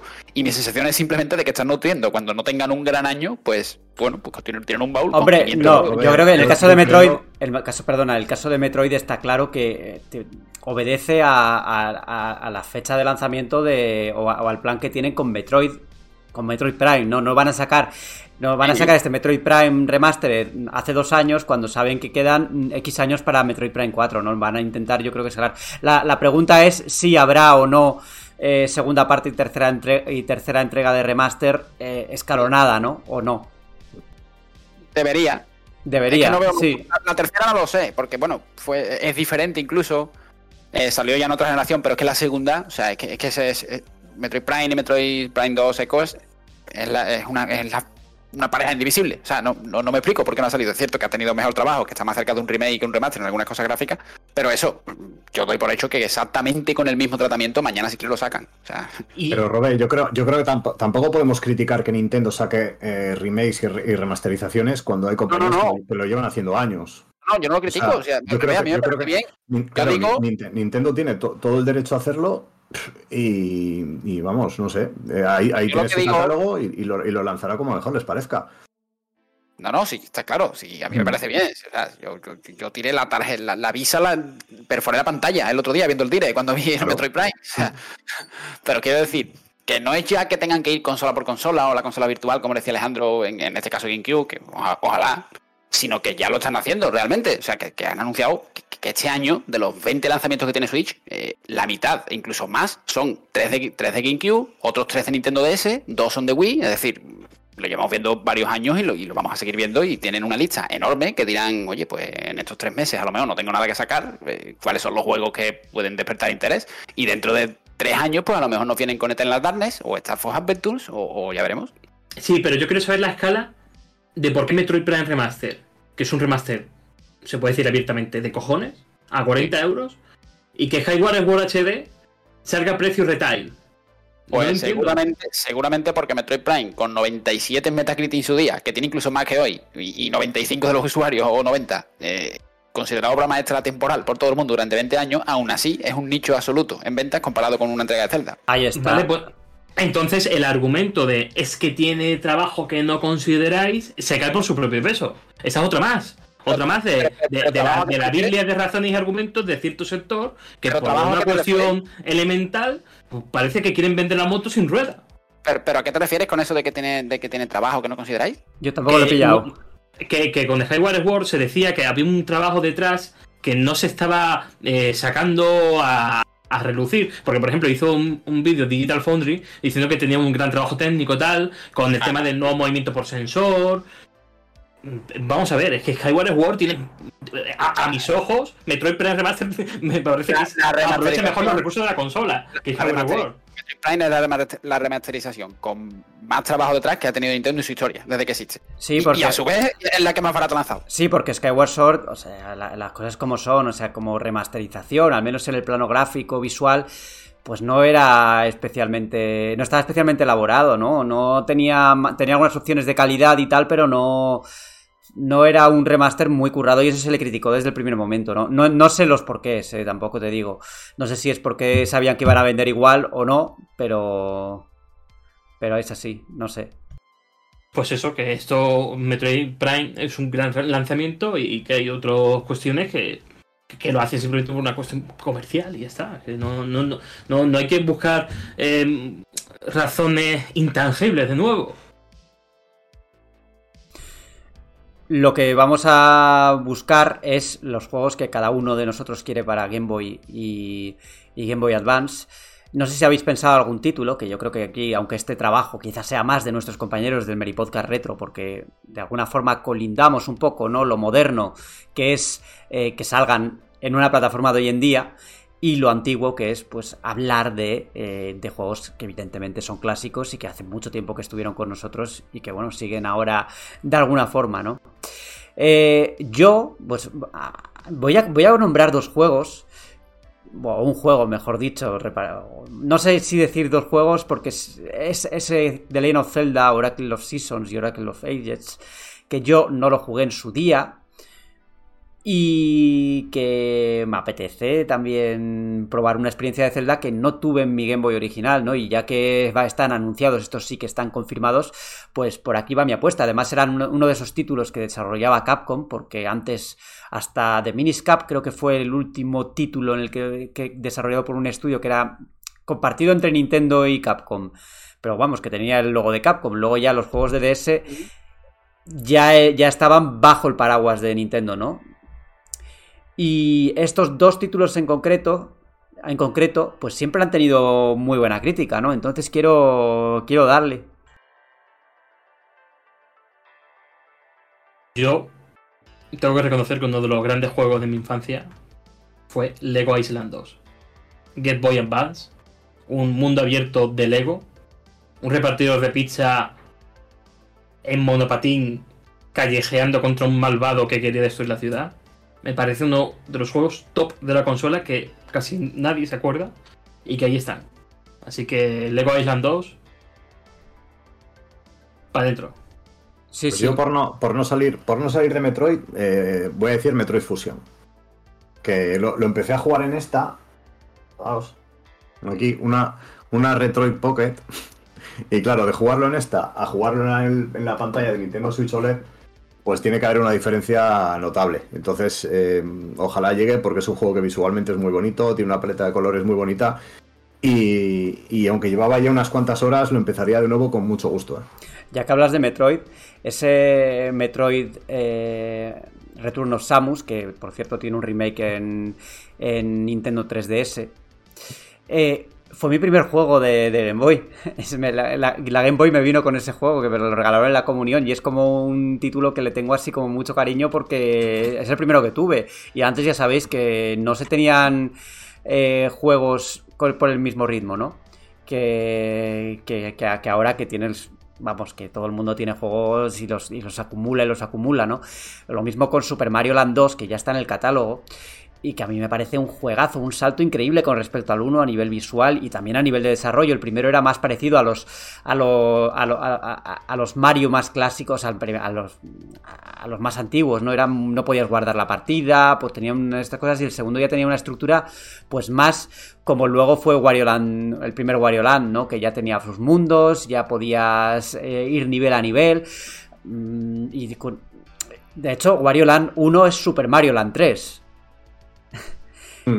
Vamos, Mm. esos juegos me encantaron, ¿no? Y ya que, perdonad que, que me voy acordando yo de títulos, eh, de Game Boy también me gustaría que, pues, que estuviera Donkey Kong, Donkey Kong Land y Don- Donkey Kong Land 2, juegazos. También creo que había una versión de Donkey Kong Country, ¿no? Para, para Game Boy, para la Game Boy original. ¿Me equivoco? Bueno, había, había, ¿no? muy, sor- muy- muy sorprendentes. Sí, esa, sí, esa sí, es sí, una, sí. esa es una. Claro, de hecho, nuestros compañeros de Meri Podcast Retro, el programa que dedicaron a Donkey Kong, mm, hablaron largo y tendido sobre, sobre estas versiones. Y ya para terminar aquí un poco mis pensamientos en ese sentido, además de Wario Land y Wario Land 2, Wario Land 4 era para Game Boy Advance ya, ¿no? No, no, no. Eh, sí, sí, sí. ¿no? El Wario Land Sí, sí. 4, que ese sí que no lo he jugado y lo quiero probar. Mm, Me he acordado ahora de que existía, porque luego también hubo uno en, uno en Wii, me parece, pero esos ya los perdí la pista, la saga, ¿eh? Alejandro pone una cara rara, pero yo creo que había un juego de Wario Land en, en Wii. No, no, pongo, pongo una cara rara porque me recuerdo otro juego también que, que me dejó huella que diré luego porque estaba hablando de Wario Land. Sí, sí, no, no, ya terminó con mi libro. Era eso, era comentar eso. Vale, pues otro juego que me encantaba eh, de Game Boy Advance, Spyro Season of Ice, que era un Spyro en vista isométrica, con minijuegos y, y plataformeo y exploración así un poco rudimentaria, pero bueno, mm, te servía para llevarte a Spyro on the go, como se dice ahora, y tengo un grato recuerdo de ese juego. Estás pidiendo juegos que me temo que jamás van a llegar, porque Activision, Lego, no sé, me suena que No, no, no. son los juegos que, va, que suele introducir Nintendo en sus catálogos, ¿eh? Ya, ya, ya, pero bueno, yo lo suelto porque son juegos que me gustaron mucho en su día. Bueno, Robe, ¿y a ti qué te gustaría ver? Pues yo tengo varios, yo tengo varios, porque había pensado en Final Fantasy, que hay varias entrega- entregas que están muy bien, como los remaster estos de- del 1 y el 2 que vienen juntos, de NES. Que es una buena opción para jugarlo, porque bueno, se hacen duros los de los originales a estas alturas, pero claro, con la colección esta Pixel Remaster, que, que, va a englobar del 1 al 6 precisamente, pues tengo mis dudas de que los vayan a meter en el servicio, pero sí que creo que debería llevar, llegar Final Fantasy Tactics, que es bastante bueno de Game Boy Advance, que no está remasterizado en ninguna plataforma y bueno, creo que es una buena oportunidad. Y eh, creo que sí, sí o sí, tiene que entrar el Mario Tennis de Game Boy Color perdón, con esa faceta de RPG, que es un juegazo, que si ya de por sí es bueno como juego de tenis, porque la saga está bastante bien, eh, en concreto la entrega de Game Boy Color, que es mitad de RPG, mitad juego de tenis, es, buenísima y yo me imagino que llegará, porque bueno, ya tenemos un Mario Tennis de Nintendo 64 en, en su correspondiente servicio y tal. Y aparte, pues nada, los, dos Golden Sun, por supuesto, que creo que son los más demandados. Y no sé, alguna cosilla por ahí como Gunstar, Future Heroes, mmm, puede estar muy bien si entra y, y no se voy a decir alguno más. Realmente bueno, sí, voy a decir uno que no tiene nada que ver con Game Boy, pero ya que estamos, lo voy a meter aquí, ya que estamos con tantos remaster y tantos juegos, ahora que se están atreviendo también con Nintendo DS y tal, o sea, ¿cuándo van, tenéis que, decídmelo vosotros, ¿cuándo van a meter en Switch? O sea, ¿cuándo van a lanzar eh, los remakes de Pokémon Oro y Plata, por favor? Es que... Joder. Es que, pero con eso, esa es la ventanilla de, Pokémon Company, tío. Es que no estamos hablando, no, hemos hablado de Pokémon, claro, o sea, juegos de Nintendo, juegos de, Pokémon han llegado a, Nintendo 64, eh, Pokémon Stadium, el Puzzles, Pokémon Snap. Oye, los juegos de Pokémon de Game Boy, ahí tienen ahí una mina de oro, ¿eh? Tienen juegos que para muchas, muchas, muchas horas y no sé si o si saldrán, pero estaría muy bien. Y para revivir, para revivir, yo no tanto, no me apetece tanto el clásico clásico, el Pokémon rojo azul, pero el oro plata, uff, me encantó ese juego, eh. Le tengo, vamos. Rojo, azul, oro, plata, cristal, eh, rubí. Bueno, rubí zafiro no, hasta primera y segunda generaciones estuvieron en 3DS, la consola virtual. Pero claro, ahora con el tema de los remakes y tal, porque si te fijas, han, han remaqueado eh, eh, Perle Diamante, en teoría ahora le tocaría blanco y negro, que sería la siguiente. Porque van como con dos consolas de, en orden, ¿no? Eh, en Nintendo 3DS remaquearon Ruby Zafiro de Game Boy Advance, en Nintendo DS remaquearon los de la primera generación de Game Boy Color, de, Game Boy Game Boy Color, ahora en Switch, que han empezado por blanco y perla, entiendo yo que harán blanco y negro después, ¿no? Probablemente, ¿eh? probablemente no, me sorprendería nada, pero es verdad, y también los juegos de Game Boy Advance de Pokémon, oye, es que tienen... Eh, estas dos consolas tienen un catálogo tan, tan, tan, tan amplio que es que todo el mundo puede tener como su propia lista y no coincidir absolutamente casi ningún juego, ¿no? Y un apunte, Borja, te lo, te lo pregunto a ti, de hecho, que sé que eres fan. El otro día hablando con un amigo me, me comentaron que posiblemente el mejor videojuego de la historia de Harry Potter es uno de Game Boy. No sé si me dijeron Game Boy Color o Game Boy Advance, pero me dijeron que eran muy buenos los dos. A, ver, hay buenos juegos de, Game Boy, de, Harry Potter, tanto en, Game Boy Color como en Game Boy Advance. El de, los de Game Boy Color, que son muy buenos, eran los el primero y el segundo, que eran RPGs, eran JRPGs, básicamente. Y luego de Game Boy Advance, Harry Potter y el prisionero de Azkaban, que también es un juego de rol tipo así, con combates por turnos, estaba realmente bien. Y de hecho yo me compré hace poco el cartucho de la cámara secreta y, de, y del prisionero de Azkaban en Game Boy Advance, que no los tuve nunca. Yo eh, en esa época era de los que compraba el juego o sea, una misma versión 80 veces, pero ya en el tercer juego mm, me lo compré en PlayStation 2 y en, y en PC, pero ya no en, consola portátil. Y precisamente la, tercera entrega era la mejor de, todo, el catálogo de portátiles, yo creo. Más allá de, estos que he comentado de, Game Boy Color, que también estaban muy bien. No sé cómo habrán envejecido, claro, yo lo recuerdo mm, en la época y eso pues...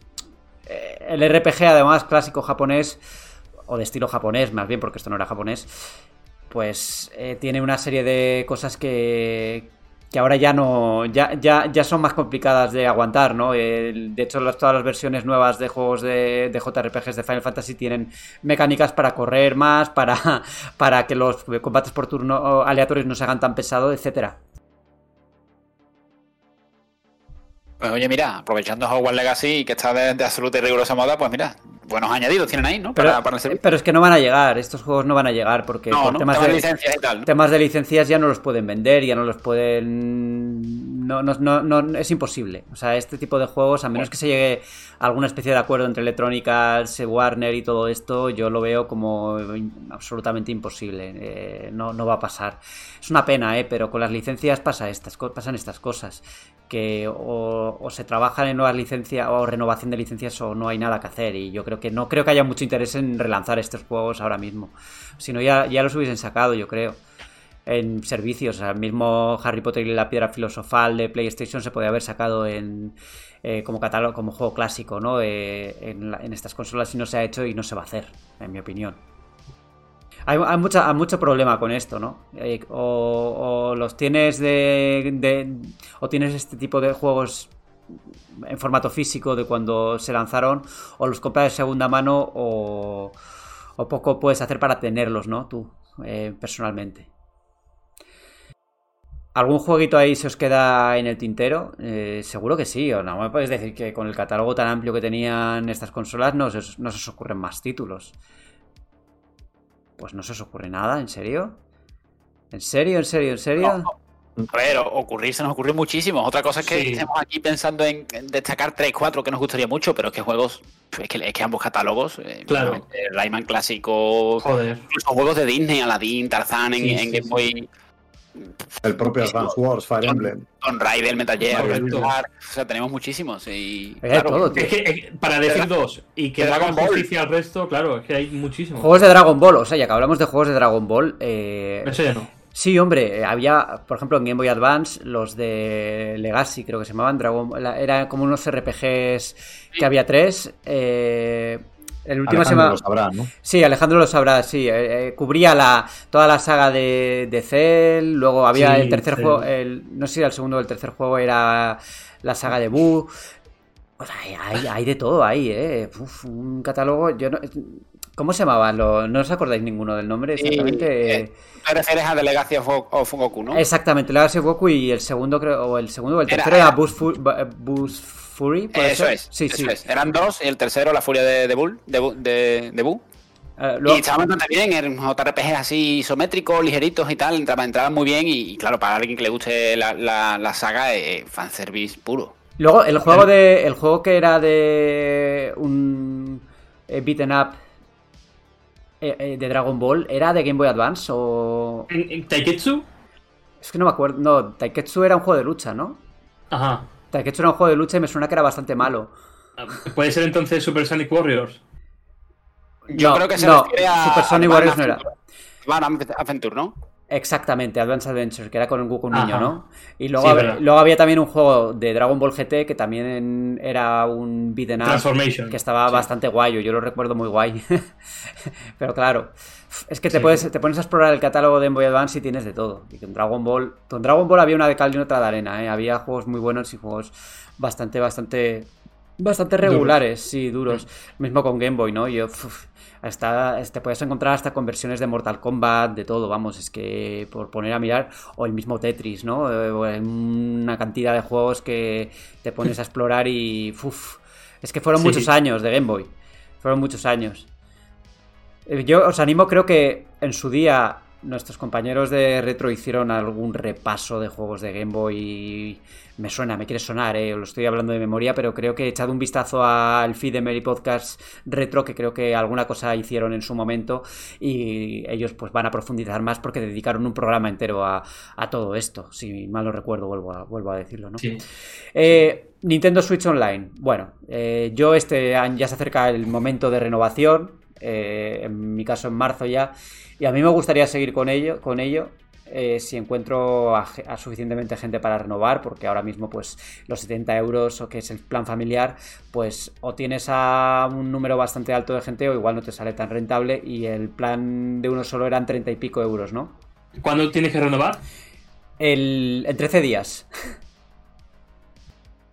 Mm, hablaremos, porque yo tengo que renovar en marzo. Vale, yo voy a hablar con mis compañeros de... Esto ya lo dejamos para luego mejor, que, vale, Sí, que estamos hablando sí, sí. ahí de los negocios en el Mary Podcast y no, no, no. Eso ya lo Pedro, hablaremos únete, luego. tío. Pedro, Pedro se ha quedado Pedro, callado, no nos oye. Únete a la estaba, familia. estaba- estaba- estaba aquí con, un- con algo de trabajo. Bueno, te se ha quedado tanto de trabajo que la cámara se la ha quedado durante un momento ahí. No, está, está- está- está otra vez, ha, ha- ha resucitado. No, si, si, vais a, si vais a hablar de renovaciones de Nintendo Switch Online, eh, yo me apunto igual, ¿eh? Vale, pues vamos a hablar luego de renovaciones de Nintendo Switch Online y ahora vamos a hablar de ¿eh? y ahora vamos a hablar de Metroid Prime Remaster, así que venga.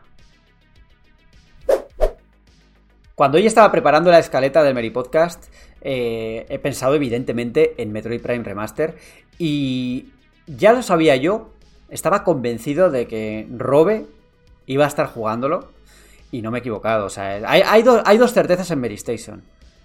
Que Robe va a estar jugando a Metroid Prime Remaster y que Franchuzas también va a estar jugándolo. Eso es impepinable. Y aquí le tenemos a Robe, que ha sido, pues, el único creo que lo, lo ha probado de aquí, ¿no? Vosotros no lo habéis tocado de momento. Y bueno, vamos a preguntarle cositas. Lo primero, y creo que ya se ha traslucido un poco de lo que hemos comentado de anteriores secciones, es. eh, esto es un verdadero remaster, ¿no? Casi, incluso a veces más cerca del remake. ¿Puede ser, Robe? Puede, puede ser, puede ser. Porque, porque yo sigo asombrado con lo que han hecho. Eh, es que, a ver, Metroid Prime, eh, 20 años después, es hoy, Metroid Prime Remaster en este caso, el juego o uno de los dos tres juegos que, tocan el techo del hardware de Nintendo Switch. O sea, la, lleva al límite.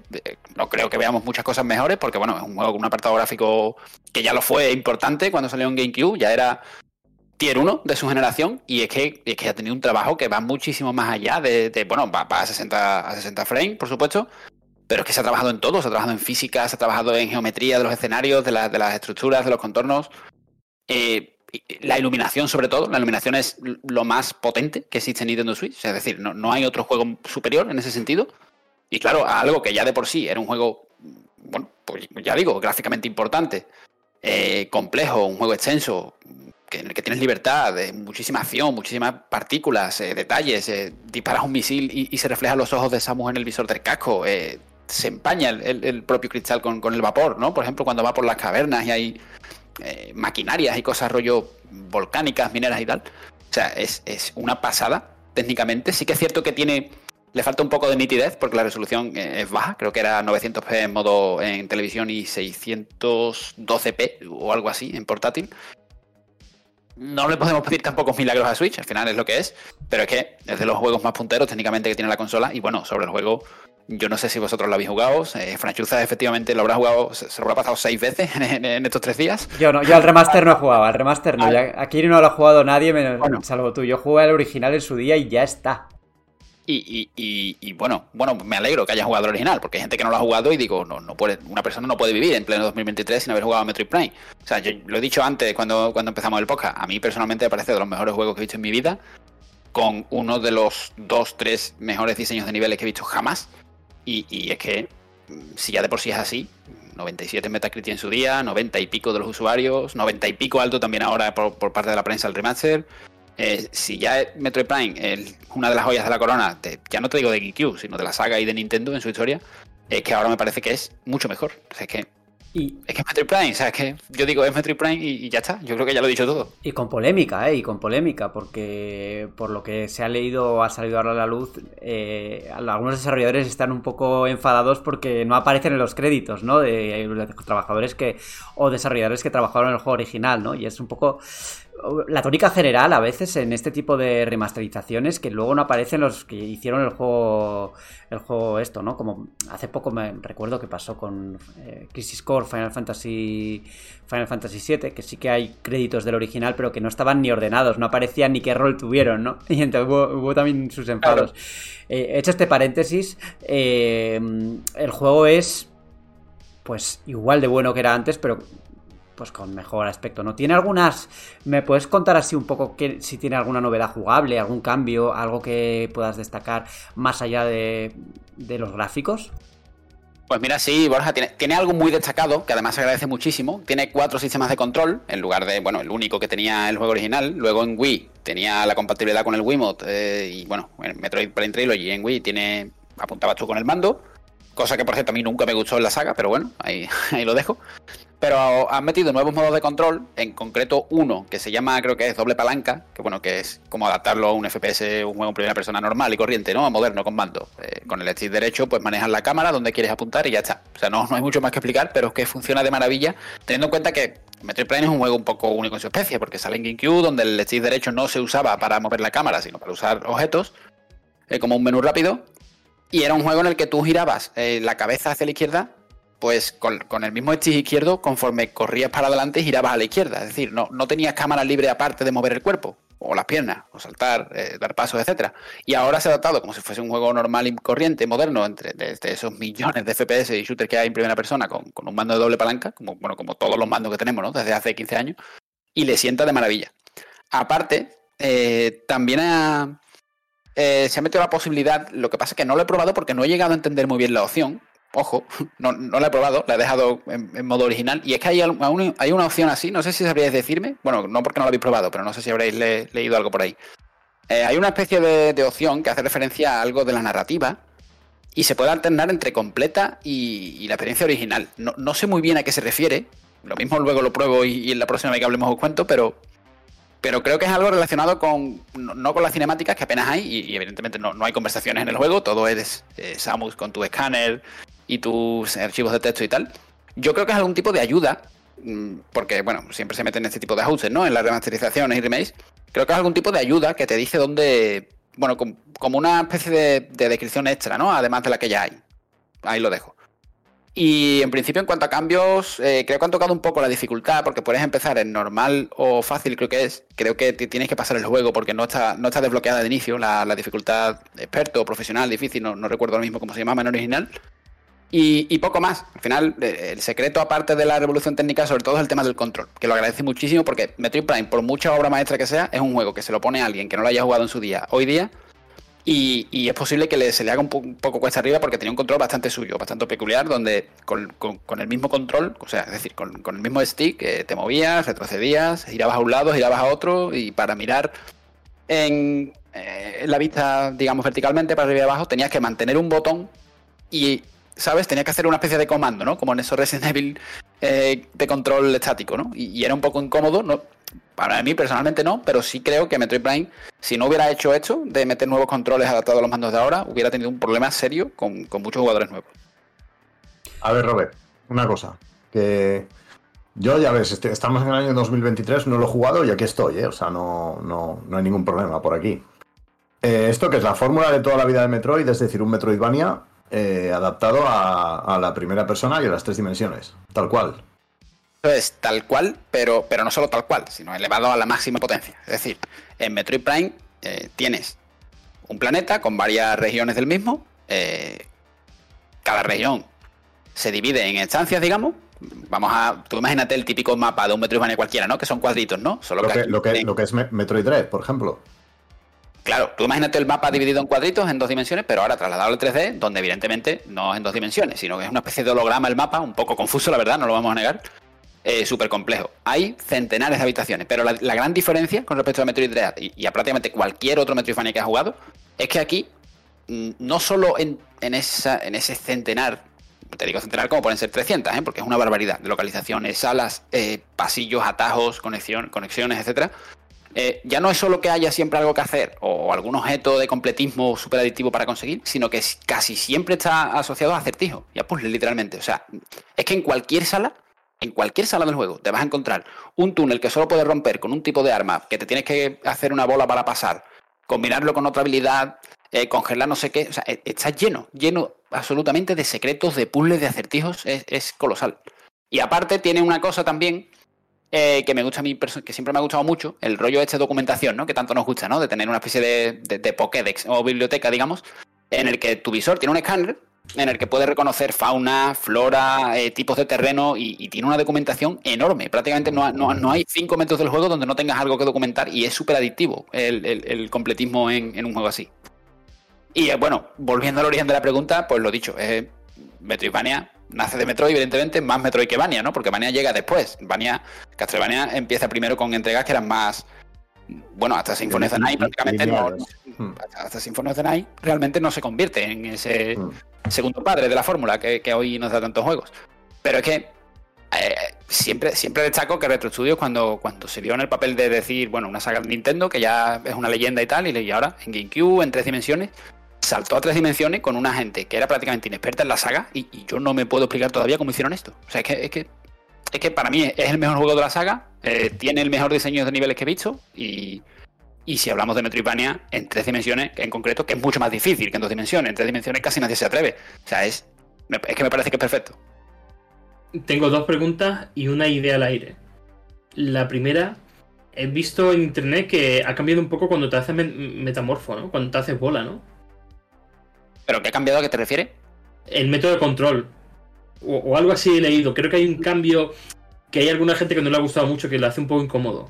No sé si lo puedes confirmar o. Yo, si te digo la verdad, no lo he leído, y sin haberlo leído, no sé ahora mismo a qué, a qué te refieres o a qué se refiere la gente, porque es cierto que la, cuando, te, cuando usas la morfosfera y te conviertes en bola, en la cámara es fija. Es decir, puede ser un poco confuso, pero, pero es que lo recuerdo, es que ya lo recuerdo así.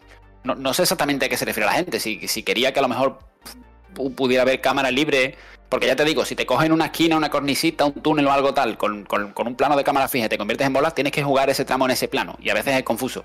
Pero no sé exactamente a qué te refieres en, en cuanto a qué ha cambiado, la verdad. Vale, la segunda, Metroid Prime o Metroid Prime 2. A ver, es que esto es como, no te, no te digo mi papá, sino simplemente que según el día te parece uno mejor que el otro. O sea, pero bueno, te, creo que hay una cosa muy clara. Metroid Prime 2 no tiene el factor sorpresa del 1, que lo eleva tantísimo, pero sí que tiene algunas cosas que para mí es mejor. Y es, es simplemente el diseño de niveles. Metroid Prime 2 es igual que el 1, pero es que renderiza dos mundos a la vez. En el plano oscuro y el mando, o sea, el, mundo normal, físico, y el mundo espectral, digamos. Bueno, de Ether, en este caso. Y claro, ¿qué pasa? Que es, que es más largo, más complejo, más ambicioso, es más todo, pero no necesariamente es mejor. Porque, porque es muy continuista. Y claro, a su vez no tiene ese efecto. Al final, te, hablo un poco de Breath of the Wild 2. Bueno, de, la, de, de, de Kingdom. Eh, podrá ser más juegos, mejor juego seguramente, a poco que meta alguna mazmorra más y tal, pero ¿va a tener el impacto del mundo de 2017 cuando saliste de la cueva y viste eso y fue un absoluto terremoto? Pues, pues es más o menos lo que pasa con Metroid. En cualquier caso, eh, es muy sencillo. Yo a Metroid Prime le daría un 10 y a la secuela le daría un 10 también. Y por el tercero no me pregunte, que no tengo ganas ahora de mosquearme. Vale, y la tercera cuestión y idea general, ha pasado por alto. He querido entender, Pedro, que nunca ha jugado a Metroid Prime. No la ha pasado por alto, la ha reconocido abiertamente no, no, no, ningún, sin ningún problema. Yo jugué, yo jugué a Metroid Prime Hunter. ¿Se llamaba así? Uno de. el de la DS, sí. ¿Y no? Yo estaba, estaba muy bien, ¿eh? Muy, potable. Pero Metroid Prime no, no lo he jugado. Pero, sí. Pero... si a ti te, pero si a ti te parece que Metroid Prime Hunter está muy bien, o sea, cuando tú pruebes Metroid Prime, Pedro. No, no, pero a ver, si me le voy a comprar, le voy a comprar, pero como talibán, como talibán del formato físico, voy a esperar a marzo. Espérate, espérate tranquilamente, te lo pillas y. Ah, hombre, sí, sí, pero va a caer, eh, va a caer. Ahora, ahora se, se, dispone Alejandro a repartir carnets porque tiene la cara de indignado de. ¿No has probado Metroid Prime? No, ¡Crimen! no voy a repartir, no voy a repartir carnet, pero es que tus cuentas pendientes llenan todas las tablas de Moisés. O sea. Claro, claro. Los señores anillos, Harry Potter, esto. Pero tú, imagínate, imagínate, Alejandro, Alejandro, la magia, tío, en el año 2023 de descubrir Metroid Prime. Siempre se dice, joder, ¿cómo me gustaría estar, ¿cómo me gustaría eh, estar, estar, en tu lugar y no, haber jugado? Claro, dices, no haber jugado nunca este juego y descubrirlo desde cero. Pues yo lo voy a hacer, tío. Es más, es más, te digo, es que, vas, a alucinar, vas a alucinar. Porque yo sí, evidentemente lo he jugado varias veces, me lo conozco no diría al 100% de memoria, pero sí al 90%, pero bueno, siempre hay alguna habitación, alguna zona y tal que digo, si no me acordaba de este enemigo, de este secreto y tal. Y hace unos años que no jugaba Metroid Prime y esta mañana estaba jugando, primer, primera región del planeta, que sí me la conozco de memoria, he ido barriendo con una velocidad vertiginosa, pero cuando he empezado a llegar a zonas diferentes, a, otros biomas y, activando algunas, algunos atajos con Van y igual, demás con, habilidades, o sea, he empezado, es que he empezado a flipar, se lo, se lo dije incluso a un amigo, le digo, tío, siempre, siempre hablando de que Metroid es una obra maestra y tal, digo, pero, pero es que estoy volviendo a flipar. O sea, he visto esto que no me acordaba, este atajo, este tal. Es, impresionante, es una, locura. Bueno, Pedro, en estos segundos que tenemos, segundos, segundos, segundos que tenemos entre sección y sección, te vas a, la, a, a tu web o a tu página o a tu tienda de confianza, te compras Metroid Prime y luego en marzo, cuando lo tengas, ya te redimes y dices, mira, ya lo he jugado, ya he tachado una de las una de, una de mis cuentas pendientes de la, de la piedra. De la vida. Del, bueno, de lo... Yo le he dicho a Pedro zonas de que- Pedro Herrero, claro. Yo le, yo le he dicho a Pedro que espere tranquilamente, pero es que no, a mí a 13 de febrero que estamos grabando esto, 14 de mañana cuando lo escuchéis, o sea, ya hoy, eh, a mí me parece incluso temerario Bueno, esperar a ha, esperado, ha esperado años y años, no va a poder esperar un mes. Voy Venga, a, venga. voy a espe- voy a esperar al físico, Robe. Venga, venga, Mm. dale, vete dándole a la tienda que pasamos a la siguiente sección. Netflix ya no se puede compartir. Esa es la noticia que saltó hace apenas pues, unos días y la plataforma ha cumplido con, con todo lo que llevábamos, llevaban diciendo desde hace ya desde hace meses y solo, de momento, solo en ciertos territorios, entre los que está España, ¿no? Eh, a partir de ahora, una de las prácticas que creo que todo el mundo ha hecho y que todo el mundo hace en las distintas plataformas ya no va a ser posible en Netflix, de manera oficial al menos.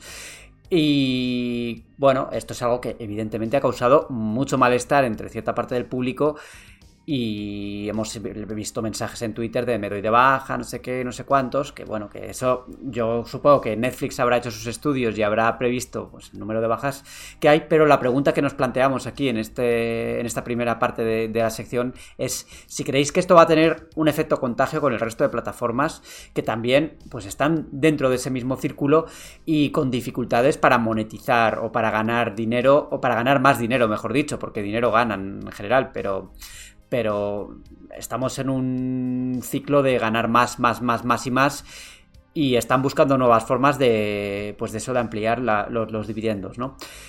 ¿Creéis que esto va, si funciona, va a terminar arrastrando pues a HBO Max, a Disney Plus, a Amazon Prime? Bueno, Amazon Prime es especial porque tiene, porque va como parte de otro tipo de suscripción, ¿no? Yo espero que no, pero mmm, tiendo a pensar que las cosas van a peor en ese sentido si, si esto sirve para mantener el catálogo actual, es decir, porque hemos visto en los últimos meses como HBO mmm, se ha um, fumado buena parte de sus producciones de animación y otras tantas, que, bueno, al final es que, claro, es que es ponerle vallas al campo, pero, pero bueno, mmm, depende cómo vayan las acciones, cómo, cómo sea el sentir, por ahora es negativo en general, pero yo no lo vería mal si tiene una consecuencia positiva.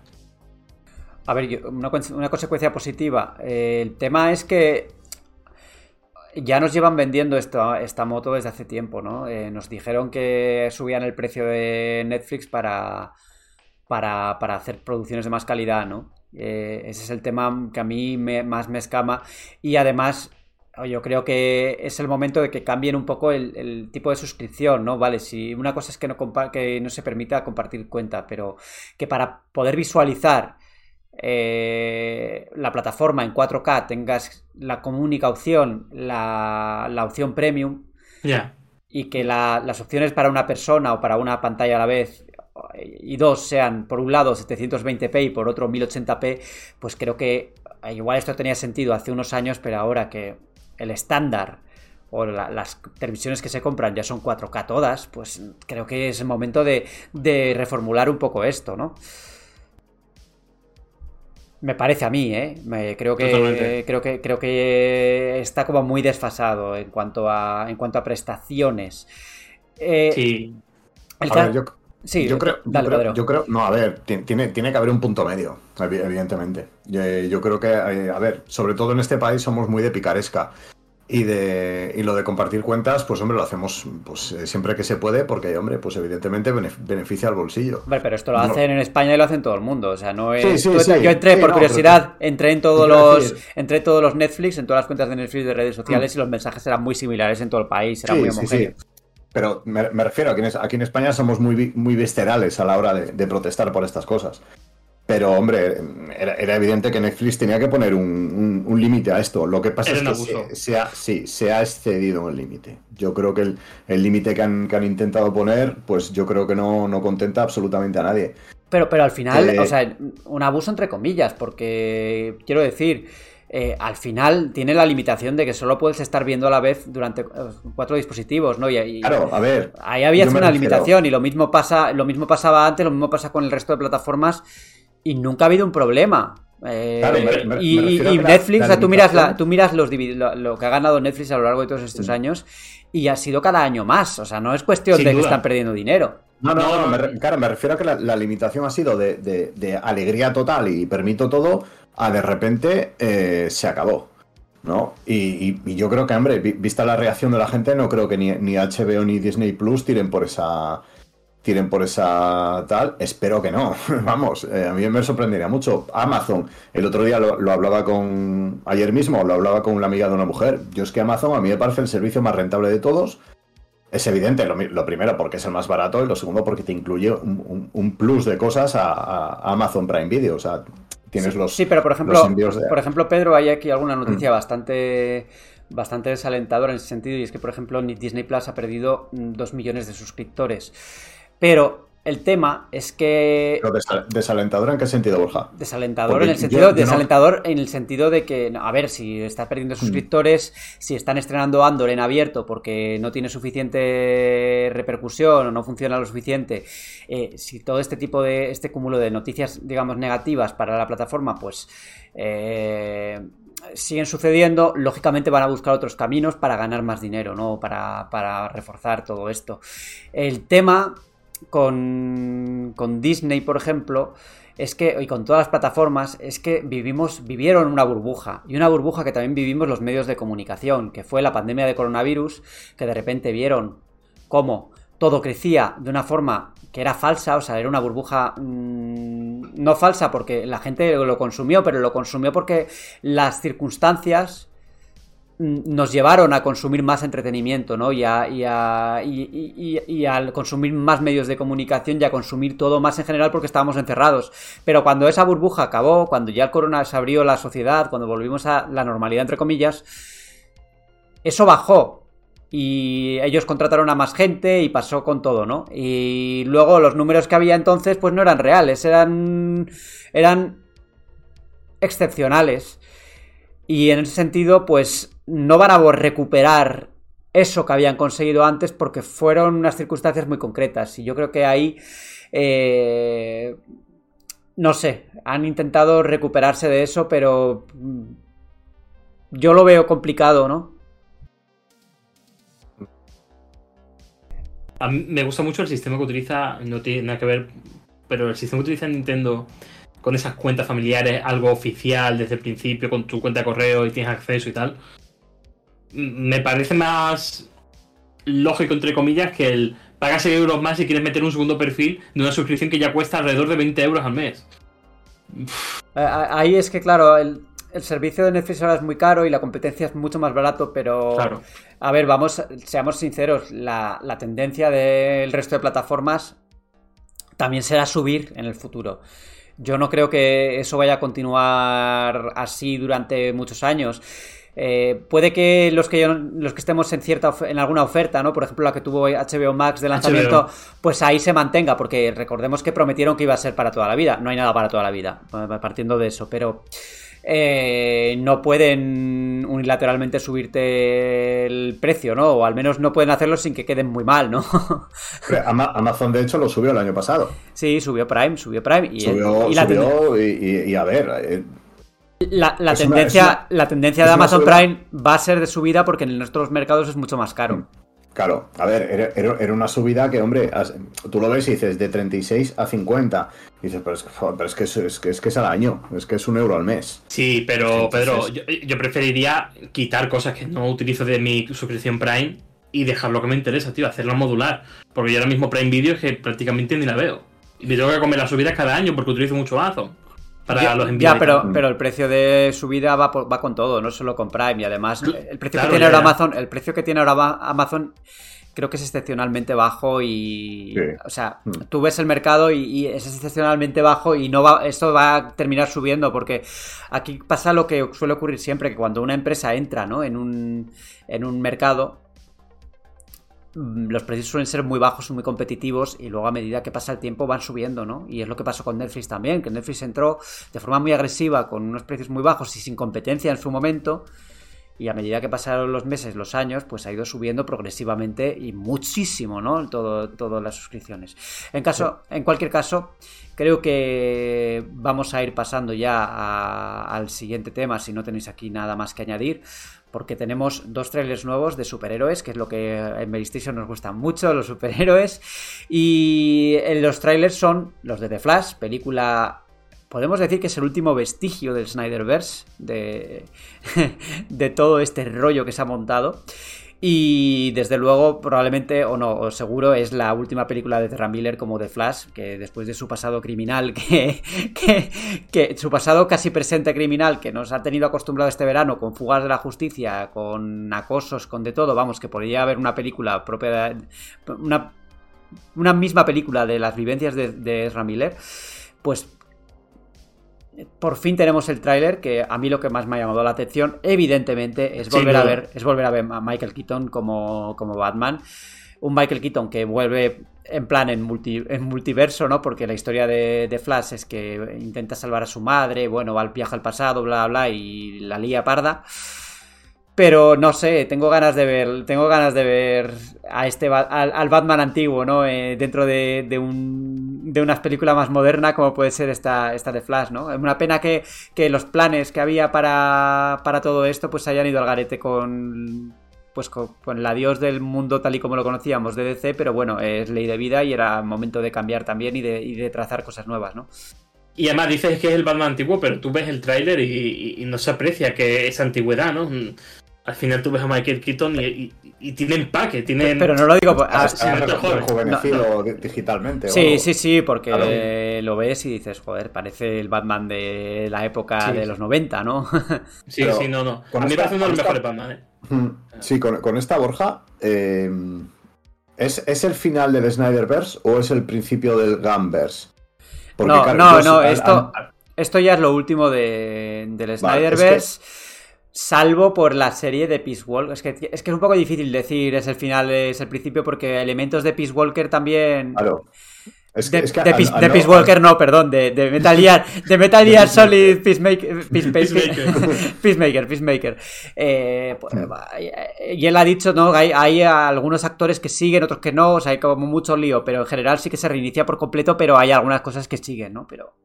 Pero yo, yo tenía la idea de que, de, que, de que esta, al no haberla querido cancelar, eh, sobre todo, joder, con las movidas que ha pasado con, con Ezra Miller y tal, que por cierto, la, yo la, última noticia que tengo es que no descarta que siga como, como de Flash. O sea, James Gunn lo, ha dicho, de hecho. Eh, es que ya iba a formar parte del nuevo universo de C. Eh, cosa que a mí me parecía un poco loca, pero. A ver, no, no lo sé. Aquí podríamos traer a. Podríamos traer a Christian, que está muy metido en el tema de los superhéroes. Pero, a ver, también te digo que no lo parece. ¿eh? Yo creo que esto ya va a ser el último cartucho. Han eliminado cosas, ¿no? Eliminaron, por ejemplo, el cameo de Henry Cavill que iba a tener en The Flash y el cameo también de. de. de Wonder Woman, que ahora no me sale el nombre de la actriz. Eh, Gal, Gadot. Exactamente, eso está fuera. Eh, así que el último cameo de, del, Batman del Superman de Henry Cavill es en, en Black Adam, película que no he visto y que por lo que he leído pues es bastante malilla, pero bueno, y el actor tampoco va a volver ni nada de esto.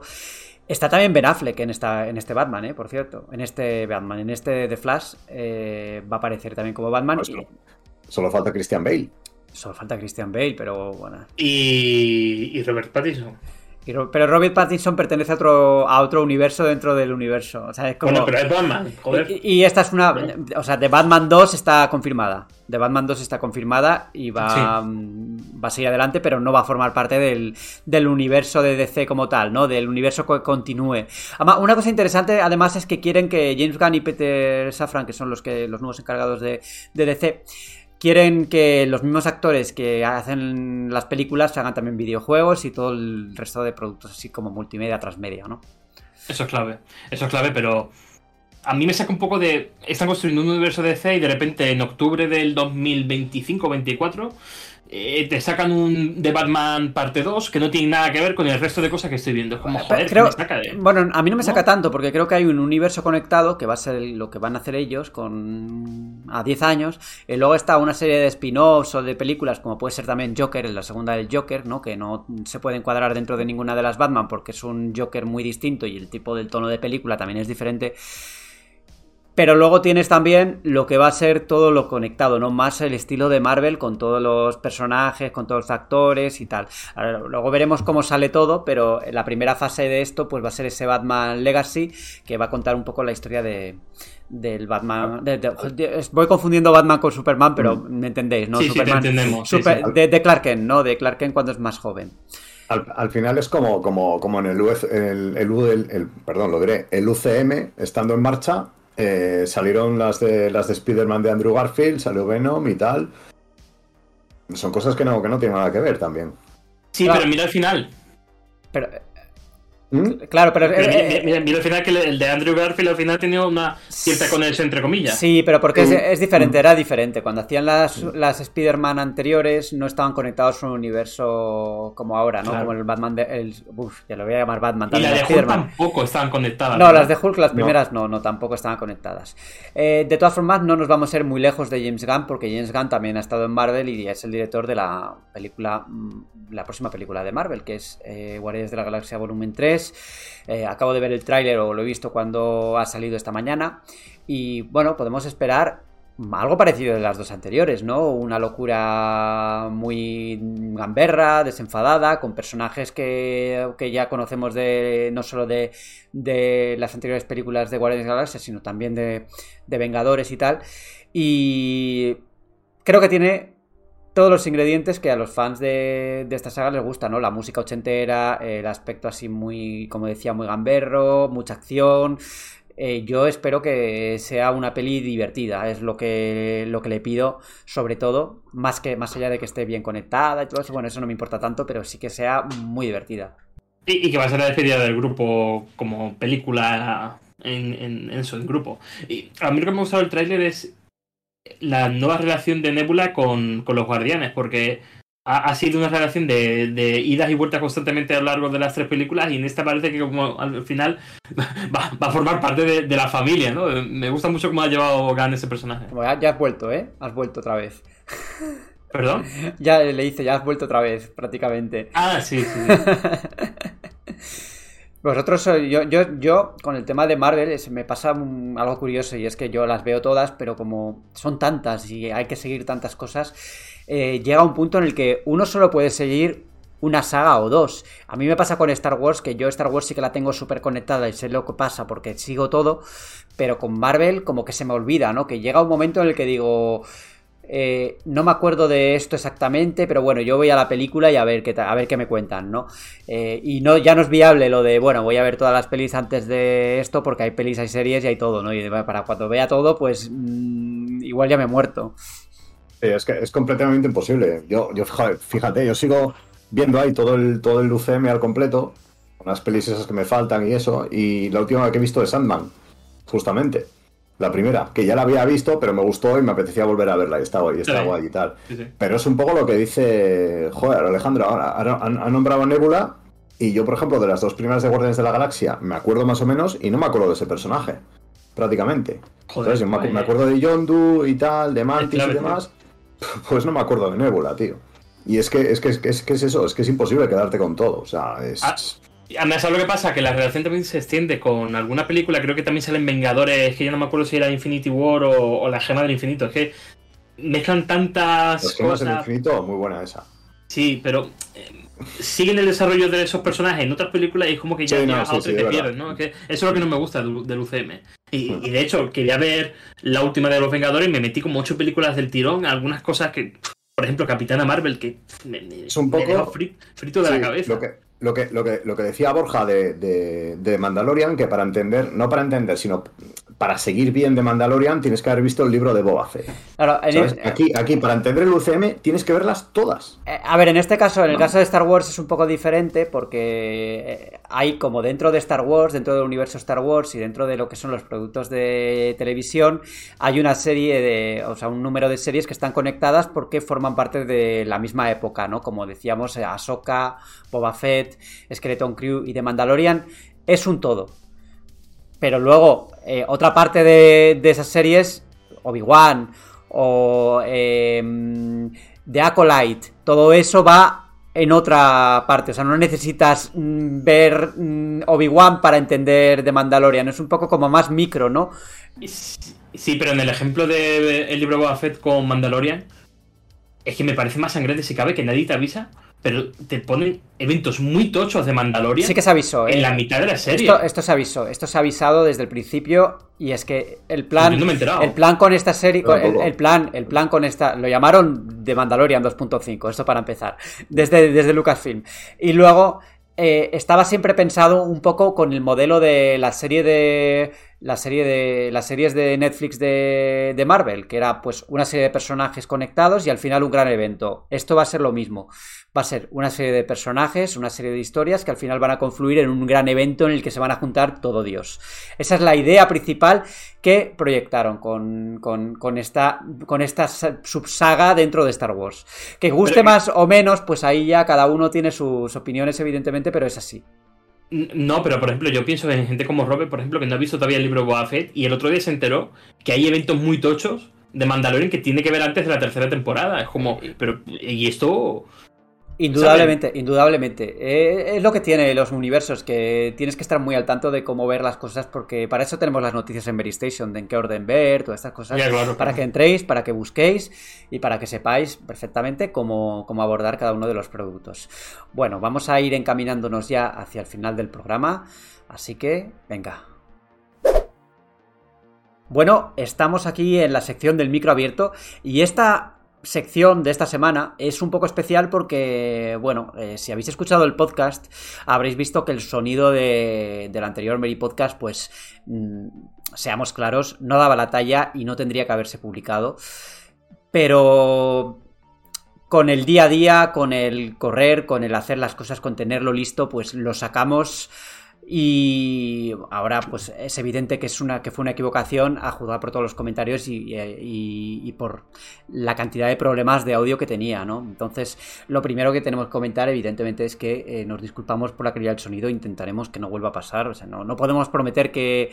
Podemos prometer que si vemos que hay un podcast que no da la talla y que no que el sonido es muy malo, que no se escucha, que hay algún micro entrecortado continuamente, lo pararemos y no, y no saldrá. Pero también sabed que, bueno, vamos a tener cierta. Vamos a intentar reunirnos con, con gente aquí en AS para intentar mejorar el sonido. Y veremos, como siempre he comentado, pues esto se hace de una forma muy, muy, muy, muy, muy, muy, muy, muy rápida, muy artesanal, en el sentido de que eh, prácticamente nos ponemos la cámara, ponemos el micrófono y hablamos. Eh, no tiene mucha elaboración porque por los tiempos que manejamos actualmente, pues no nos es, no nos es posible, ¿no? Nosotros, eh, como en el día a día, pues tenemos que estar escribiendo noticias, análisis, pues todo, todo, todo lo que podéis suponer que, que trabaja un redactor, ¿no? Y nos queda poco tiempo, pero dentro de ese margen eh, estamos de acuerdo en que el sonido es lo más importante de un podcast y que tenemos que cuidarlo y mejorarlo y vamos a intentar que en la medida de lo posible pues los próximos programas eh, sean mm, pues, pues, que no, que no moleste, ¿no? O sea, que no, que no sea un audio malo, ¿no? Eh, así que ese va a ser nuestro intento de compromiso, pues mejorar y seguir mejorando programa a programa, que no, no que sepa, sabed que los comentarios pues no, no caen en saco roto y que, que los leemos. Pero bueno, como hay bastantes comentarios negativos y como os repito con razón, pues aglutinamos todo eso en, esa queja común. eh, y vamos a continuar leyendo pues lo que, teníamos el resto de comentarios una vez ya hecho esta, este mea culpa y en mi caso que soy el que edita el, el Meri Podcast pues más todavía Eh, por eso Alejandro está hoy en casa, ¿eh? Alejandro se ha quedado en casa porque la conexión aquí a veces nos da problemas y fue lo que provocó que el micrófono de, bueno, que no era un problema de micrófono, sino un problema de conexión que dejaba entrecortado los sonidos. Dicho esto, Vamos allá con los comentarios de esta semana y lo dicho, esperemos que este programa pues salga en bastantes mejores condiciones y que, y que podáis disfrutarlo, es lo que para lo que lo hacemos, ¿no? Eh, llevamos mucho tiempo y luchando porque este programa siga y creo que creo que lo hacemos en general nosotros los cuatro con, la ilusión de hacerlo bien, no, eh, no, con, no, con, no con otra cosa. Dicho esto, Vamos allá con Diego Requena, que voy a leer los comentarios de iVox primero, o el comentario, no sé si o si él o los. Buena gente, con respecto a PSVR 2, y yo tuve las PS4, sinceramente mucho tiene que cambiar la cosa para que me plantee pillarlas esta generación. Sé que a nivel técnico hay una diferencia grandísima, pero al final, como decís, en el programa lo más importante es el catálogo y de momento no hay nada que me vuelva loco este comentario, bueno, lo hablamos un poco en el programa anterior, ¿no? Que comentábamos que lo más importante en este sentido era el catálogo y que habría que ver si PSVR 2 lo consigue moldear o no. Eh, más comentarios. Mm, mm, mm. Bueno, el resto de comentarios de iVox creo que son en general son todos de quejas. Sí, son todo quejas. Así que pasamos a YouTube. Eh... ¿Quién los lee? ¿Pedro o... Alejandro? ¿Lo tenéis a mano por ahí? Yo los busco ahora de un momento. Venga, ahí está Pedro, nuestro CM. Hoy habéis sido. Me hace un poco de, este, este, comentario, ¿eh? Hoy habéis sido el Pokémon de los podcasts. Duras declaraciones, ¿eh? eh Pero eso, ese, comentario. ¿Cómo que es bueno? No, es negativo. Por supuesto. Bueno, ese, comentario pasa directamente a, top 3 comentarios del año, ¿eh?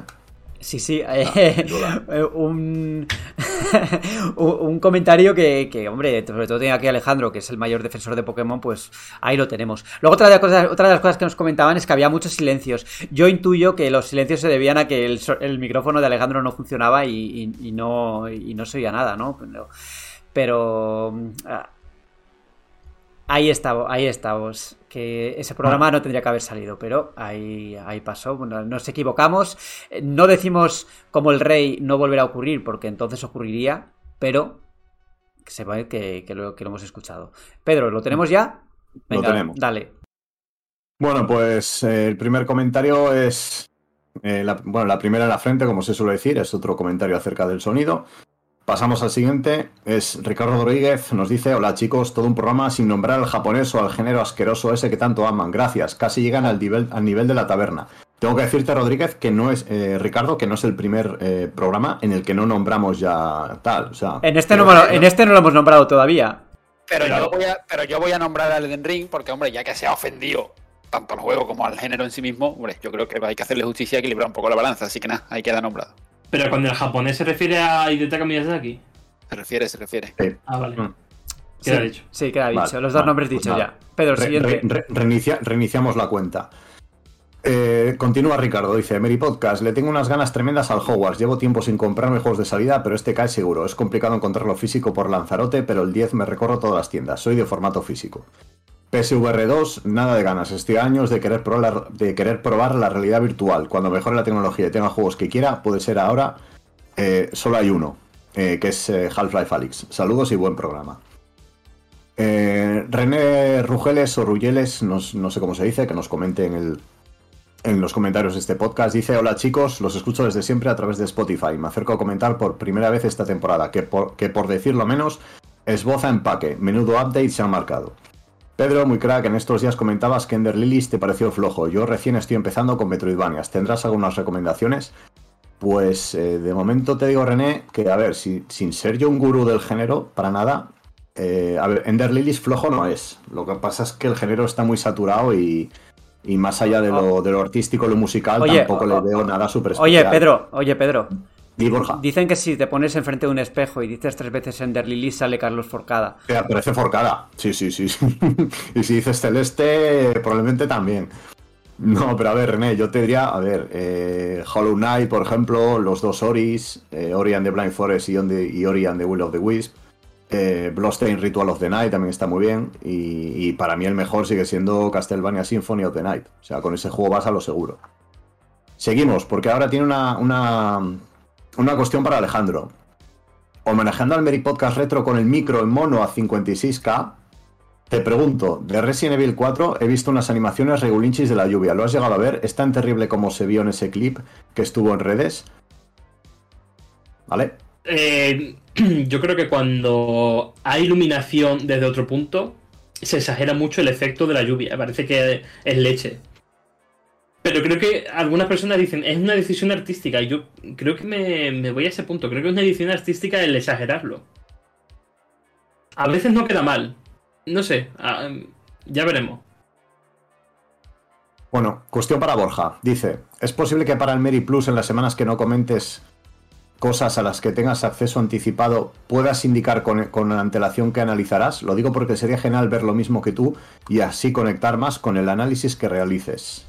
Eh, pues el- lo avisamos al principio del programa cuando hacemos el sumario y lo apuntamos también en la descripción de, de YouTube y de Evox y de todo. O sea, en principio ten- tenéis exactamente el planning de todo lo que está en el programa ya especificado y descrito en la descripción de- del podcast. No sé si es eso a lo que se refiere, pero yo creo que sí, ¿no?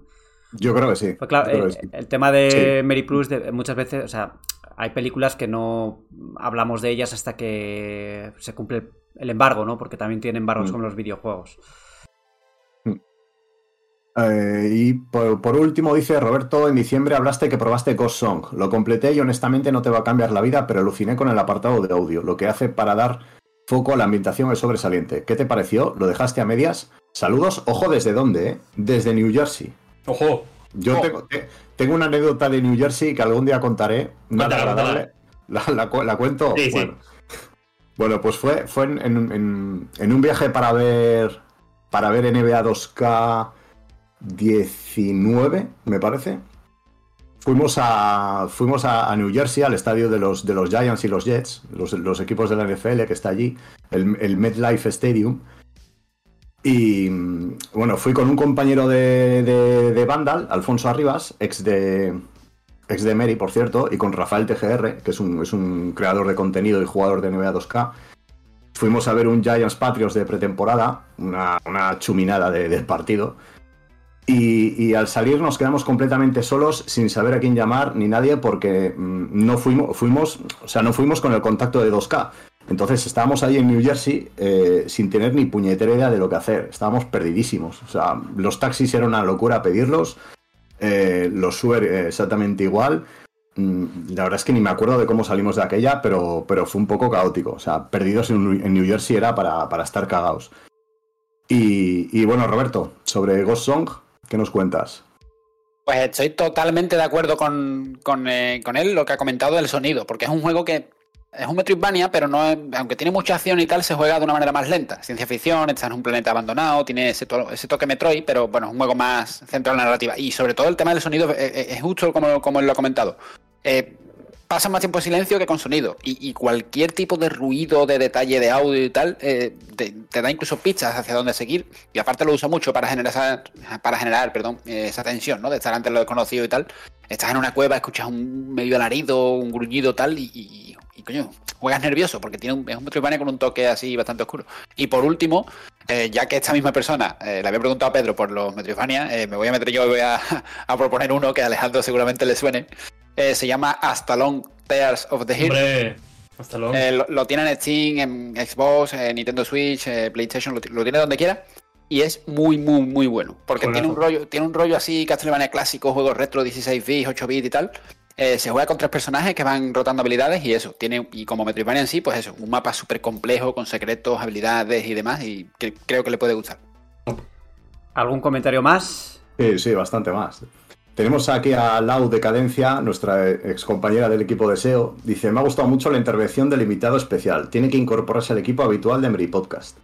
Pues oye, eh, todo es hablarlo, ¿eh? ¿Es, es, fa- es familia de David? ¿Laura? Es su pareja. Ah, Eso explica, explica muchas cosas. Claro, por eso, por eso David no contestaba cuando le preguntó a Pedro, ¿cómo justifico a mi mujer los 600 euros de comprarme el PSVR? Claro, por eso David no contestaba. Claro, Claro, porque, porque estaba pensando su propia justificación. claro. Vale.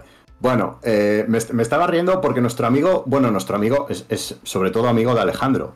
Eh, Hichuriki ha esperado a comentar a, ha esperado a comentar a, ha esperado a comentar a última hora y, y acabo de leer el comentario igual que pasó la semana pasada. Dice, tengo muchas ganas es que me da la risa, tío. Tengo muchas ganas de estrenar las PSVR 2 y volver a pasarme a Resident Evil Village con ellas. Esta semana voy a dejar tranquilo a Alejandro, que vi que le dejó pozo que le llamara misión secundaria genérica. Aquí estamos en Churiqui contra 20 mareas. Tirando de carros y carretas. Sí, señor. Ahí Alejandro Bueno, dolido por, lo- por el calificativo que recibió, pero bueno, eh, son cosas que pasan del directo. Misión secundaria genérica. Es un poco feo, ¿eh? Pero bueno. Sí, sí, bueno, pero. Tenemos ya el culo pelado.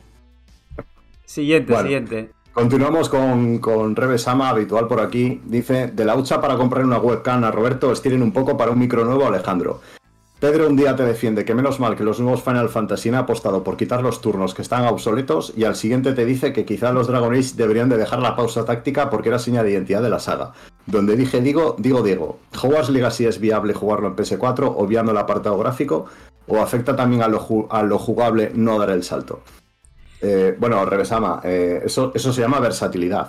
No, ¿Eh? se llama date el DNI, cabrón. No, a ver, eh, Joder. Igual, igual, igual me expresé mal en su momento. A mí lo que no me gusta son los combates aleatorios. Más que el hecho de que sean por turnos, que fueran aleatorios. Y, y lo que dice de Hogwarts Legacy, pues no sé, que conteste Borja, por ejemplo, yo creo que es A ver, el más adecuado. Hogwarts, por saber, Ho- ¿no? Hogwarts Legacy todavía no ha salido en PlayStation 4 y Xbox One porque sale el 4 de abril. Entonces habrá que esperar a ver cómo funciona y qué rendimiento tiene entonces. Pero están trabajando en ella ahora. Bueno, el, el siguiente comentario es especialmente largo. Eh, voy a leer solamente el primer párrafo, pero decirte superquillo que yo le hemos El primero, leído- y, el primero y el último párrafo, especialmente el último párrafo, Pedro. Venga, leemos el Venga. primero y el último. Venga. Dice, enhorabuena por el programa, chicos, muy entretenido. Quería comentar algo a la pregunta de Pedro sobre por qué molesta tanto la inclusión de temas LGTBI en videojuegos, películas y series últimamente. Creo que es un tema delicado porque es algo muy polarizante y parece que o estás en un bando o estás en otro. Personalmente creo que como todo en la vida existe una escala de grises y yo, sin considerarme racista ni homófobo, creo que es algo que últimamente se fuerza demasiado y entiendo que la gente se queje y no creo conspiraciones de que sea algo orquestado por élites NWO y toda esa basura conspiranoica, ni mucho menos. Simplemente creo que es una moda más y que las empresas del tipo que sea se suben al tren. Un ejemplo de esto es el cambio brutal en campañas de marketing, de marcas de moda, anuncios de televisión, etc. No digo que sea algo malo, pero todo en exceso cansa. Y, el último párrafo dice, me gustaría comentar otra cosa que habéis hablado al final del programa respecto a si The Last of Us es un juego third person shooter en esencia o no. Aquí no puedo estar más de acuerdo con Alejandro. Ah, por algo querías tú que leyera el último. Ya. Y es que indudablemente la base, el esqueleto, la esencia de Last of Us es la de third person shooter. Y luego podríamos añadir que es un TPS con toques de sigilo, fuerte carga narrativa, survival horror, etc. Pero coño, decir que no es un TPS es como decir que FIFA no es un juego de fútbol porque tiene un modo de coleccionar cartas. Bueno, eh, sobre, el Firmo. tema, sobre el tema en cuestión, yo creo que aquí hay que ponerse más bien en la piel de la gente que, pues, que es parte de esos colectivos y pensar que durante muchos años, muchos años, muchos años, muchos años, pues no ha habido ni nada de representación. Entonces es normal que la gente quiera verse reflejada en los productos culturales. Eso es lo que diré acerca de este tema.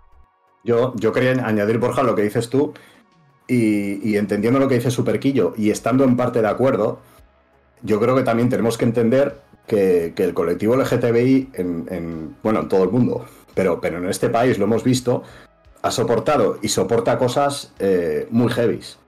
O sea, soportan que les insulten, soportan que les, que les peguen palizas, incluso que les maten. ¿Vale? Hace, hace no mucho creo que mataron a un chico, creo no, mataron a un chico en La Coruña, porque era homosexual.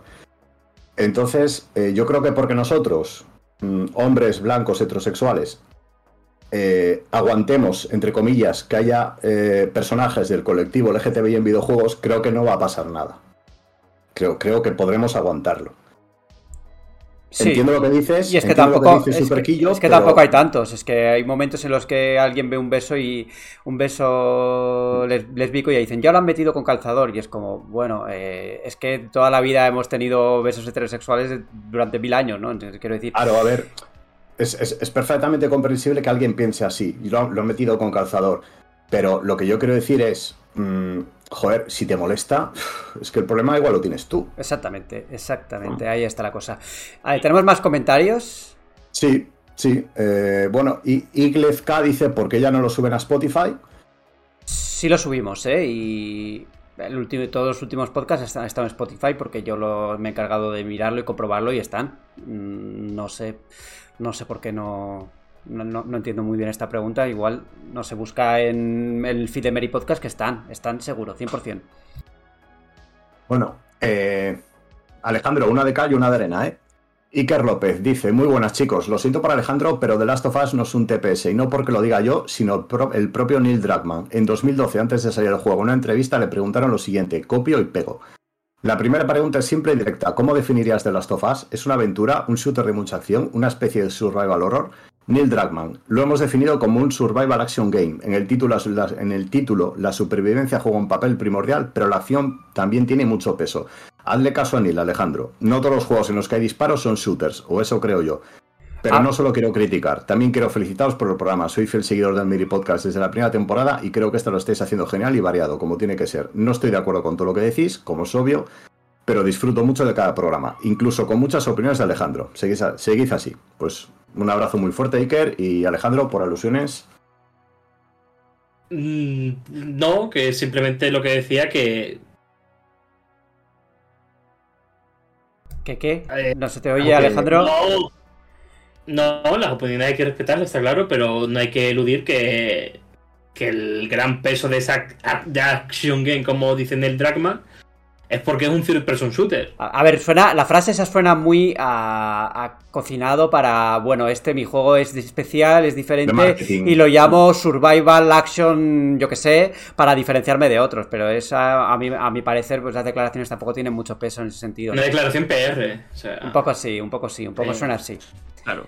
Más cositas. Declaración, de- declaración PR con la diferencia de que lo ha dicho Neil Druckmann. O sea, Mm. pero bueno. Pablo San Martín, este, este se, se queja del audio, pero como es salado, lo, le voy a leer. Dice, el audio de Alejandro funciona peor que el de Day Before, que ya es decir. Eh, José Alejandro Restrepo Restrepo dice, con respecto al juego de Hogwarts Legacy, yo que odio a Harry Potter porque me parece él y su grupito de amiguetes insufribles, pero me encantan los personajes de animales fantásticos, más de la primera a la segunda. ¿Me podrá gustar este videojuego?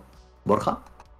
Uf, yo qué sé, es que depende de hasta qué punto valore lo parecido lo diferente que es de Harry Potter. Yo creo que, a ver, en cuanto a personajes y así, eh, es completamente diferente porque más o menos el grupo principal, no, no hay un grupo principal como tal, tú no te sigue gente ni nada, entonces hay protagonistas o personajes que vas interactuando con ellos, pero no, no se parece tanto al tono de Harry Potter, pero en otras cosas sí que es muy parecido. Entonces, no lo sé, es que estas preguntas son un poco complicadas, porque como no es exactamente lo que le gusta o lo que no... Y este también es muy distinto a Animales Fantásticos, em, porque son pelis con tono bastante diferente. Yo, tengo que decirle a, José Alejandro que, justo antes vi un gameplay de, la primera hora o así de Hogwarts Legacy.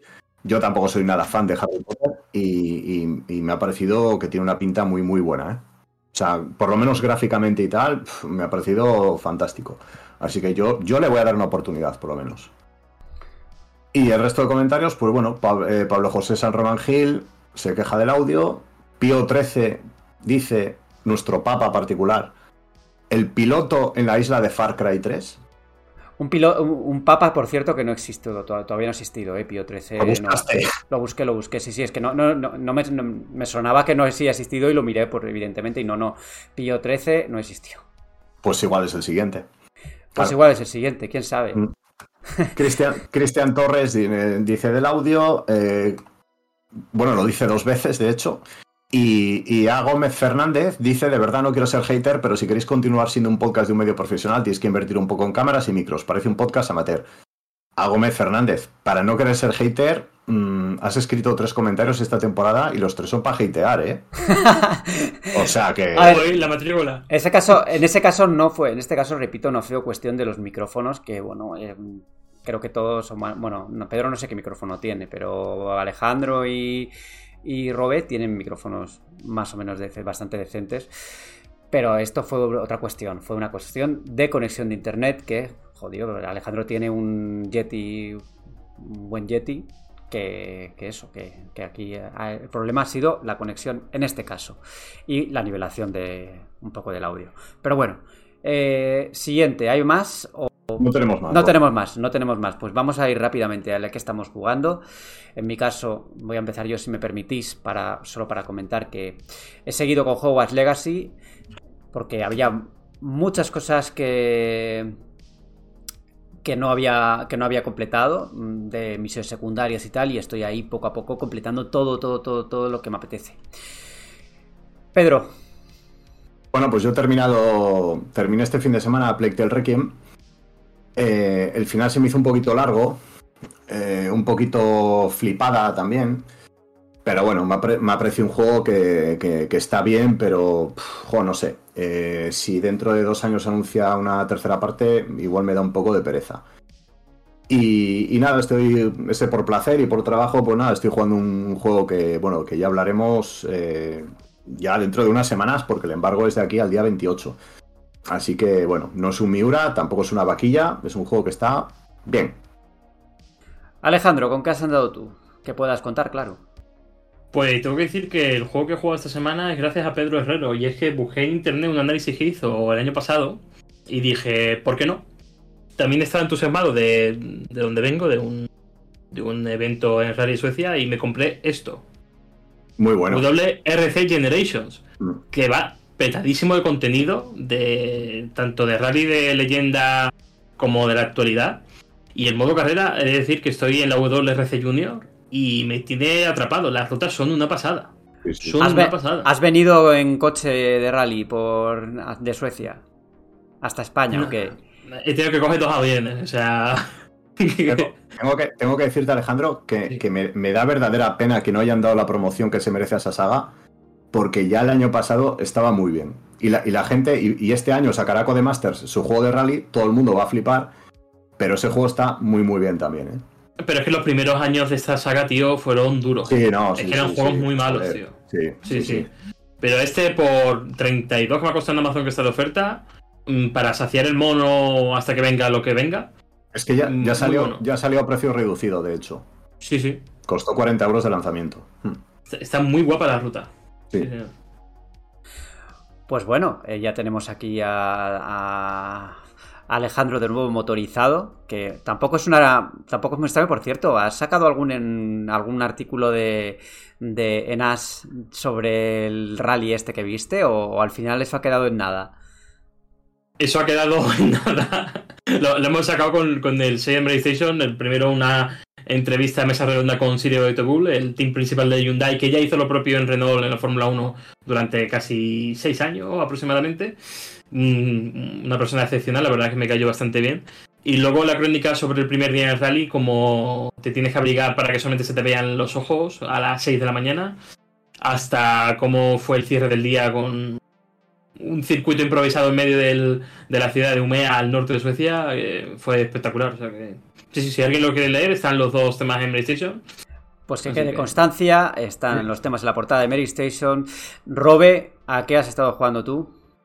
Pues en mi caso es simple, eh, sigo con Metroid Prime, eh, lo tendré a un 40-50% y nada, poco a poco con, con el toque ese que yo tengo de completar el 100%, que tiene muchísimas cosas que encontrar, aparte de otros juegos de esos de los que uno no puede decir cuál es, que ya hablaremos. Pues Metroid Prime es majestático, es fantástico y fantástico, fantástico, mágico, fantástico. Ya está sonando. Esto se acaba. El programa número 24 llega a su fin y nos despedimos hasta la semana que viene. Eh, Alejandro, encantado de haberte tenido una semanita más y esperando que la siguiente estés, porque no tendrás algún viaje, alguna cosilla. No, no. No, no, lo que hay la semana que viene es bastante información. Yo creo que va, va a gustar a, a los oyentes. Un programa con mucho contenido. Mm, Sí. Interesante, Sí, sí. interesante. Pedro, ¿tú te vas por ahí? Pues no, por aquí estaremos. Por aquí estaremos cumpliendo una semana más y bueno, será interesante, Alejandro, para quien le interese de lo que vas a hablar. ¿Perdón? Claro. Que será interesante a quien le interese de lo que vas a hablar, que yo ya lo sé. Hombre, lo Bueno, sabemos pero- todos. Claro. No, pero hay mucha gente aficionada que, aunque no se vean en internet, son la, la marea silenciosa, como se suele llamar. Pues con la marea silenciosa iremos la semana que viene y veremos a ver cuántos comentarios nos dejan de, de la- de las impresiones que traiga Alejandro. Y Robe, pues te dejamos también a ti para que juegues un rato a Metroid Prime Remastered. Digo, nada más me quedo, me quedo intrigado por lo que ha comentado Pedro Alejandro ahora mismo. Mucho, mucho secretismo aquí. Lo único que sí espero es que la semana que viene, cuando vayamos a leer los comentarios, veamos decenas de personas que están flipando porque han comprado a, de- eh, a partir de escucharnos este día Metroid Prime y están gozando como. ¡Buah! Y Robé, yo, ta- yo también espero decenas de comentarios diciendo que qué audio de puta madre tenemos en este programa. Sí, claro, claro. Bueno, bueno, Vamos, tampoco, tampoco vayamos tan lejos. Basta con... Cuidado, cuidado. lo- yo los Cuidado. escribo ahora si quiere, Pedro. Sí, con las multicuentas, ¿no? Tú serás Pío 13, tú. no, hay- No, no, yo soy el de 18. Igual, igual, igual está, igual está infiltrado ahí, Robe. ¿eh? Eh, y, igual es el que, igual es el que, el que ha llamado misión secundaria a, a Alejandro. Eh, eh, Ja- eh, ¿Tú eres Javichu? Jimichunji. Churiki. Eso es, Jinchuriki, coño. Pues- No, no, yo soy Manolo 72. Bueno, pues con Manolo 72 o 73 o como quiera llamarse, nos despedimos hasta la semana que viene. Recordad, estamos en iBox, estamos en YouTube, estamos en Spotify, en Apple Podcast y vamos a intentar estar también en Amazon, en Amazon Music, que ya lo hemos propuesto y eso pues en unas semanas veremos si, si podemos estar también ahí, porque oye, el Meri Podcast tiene que estar en todas partes, ¿no? Por supuesto, por supuesto. Dicho esto, nos vamos, nos vemos la semana que viene. Adiós, adiós.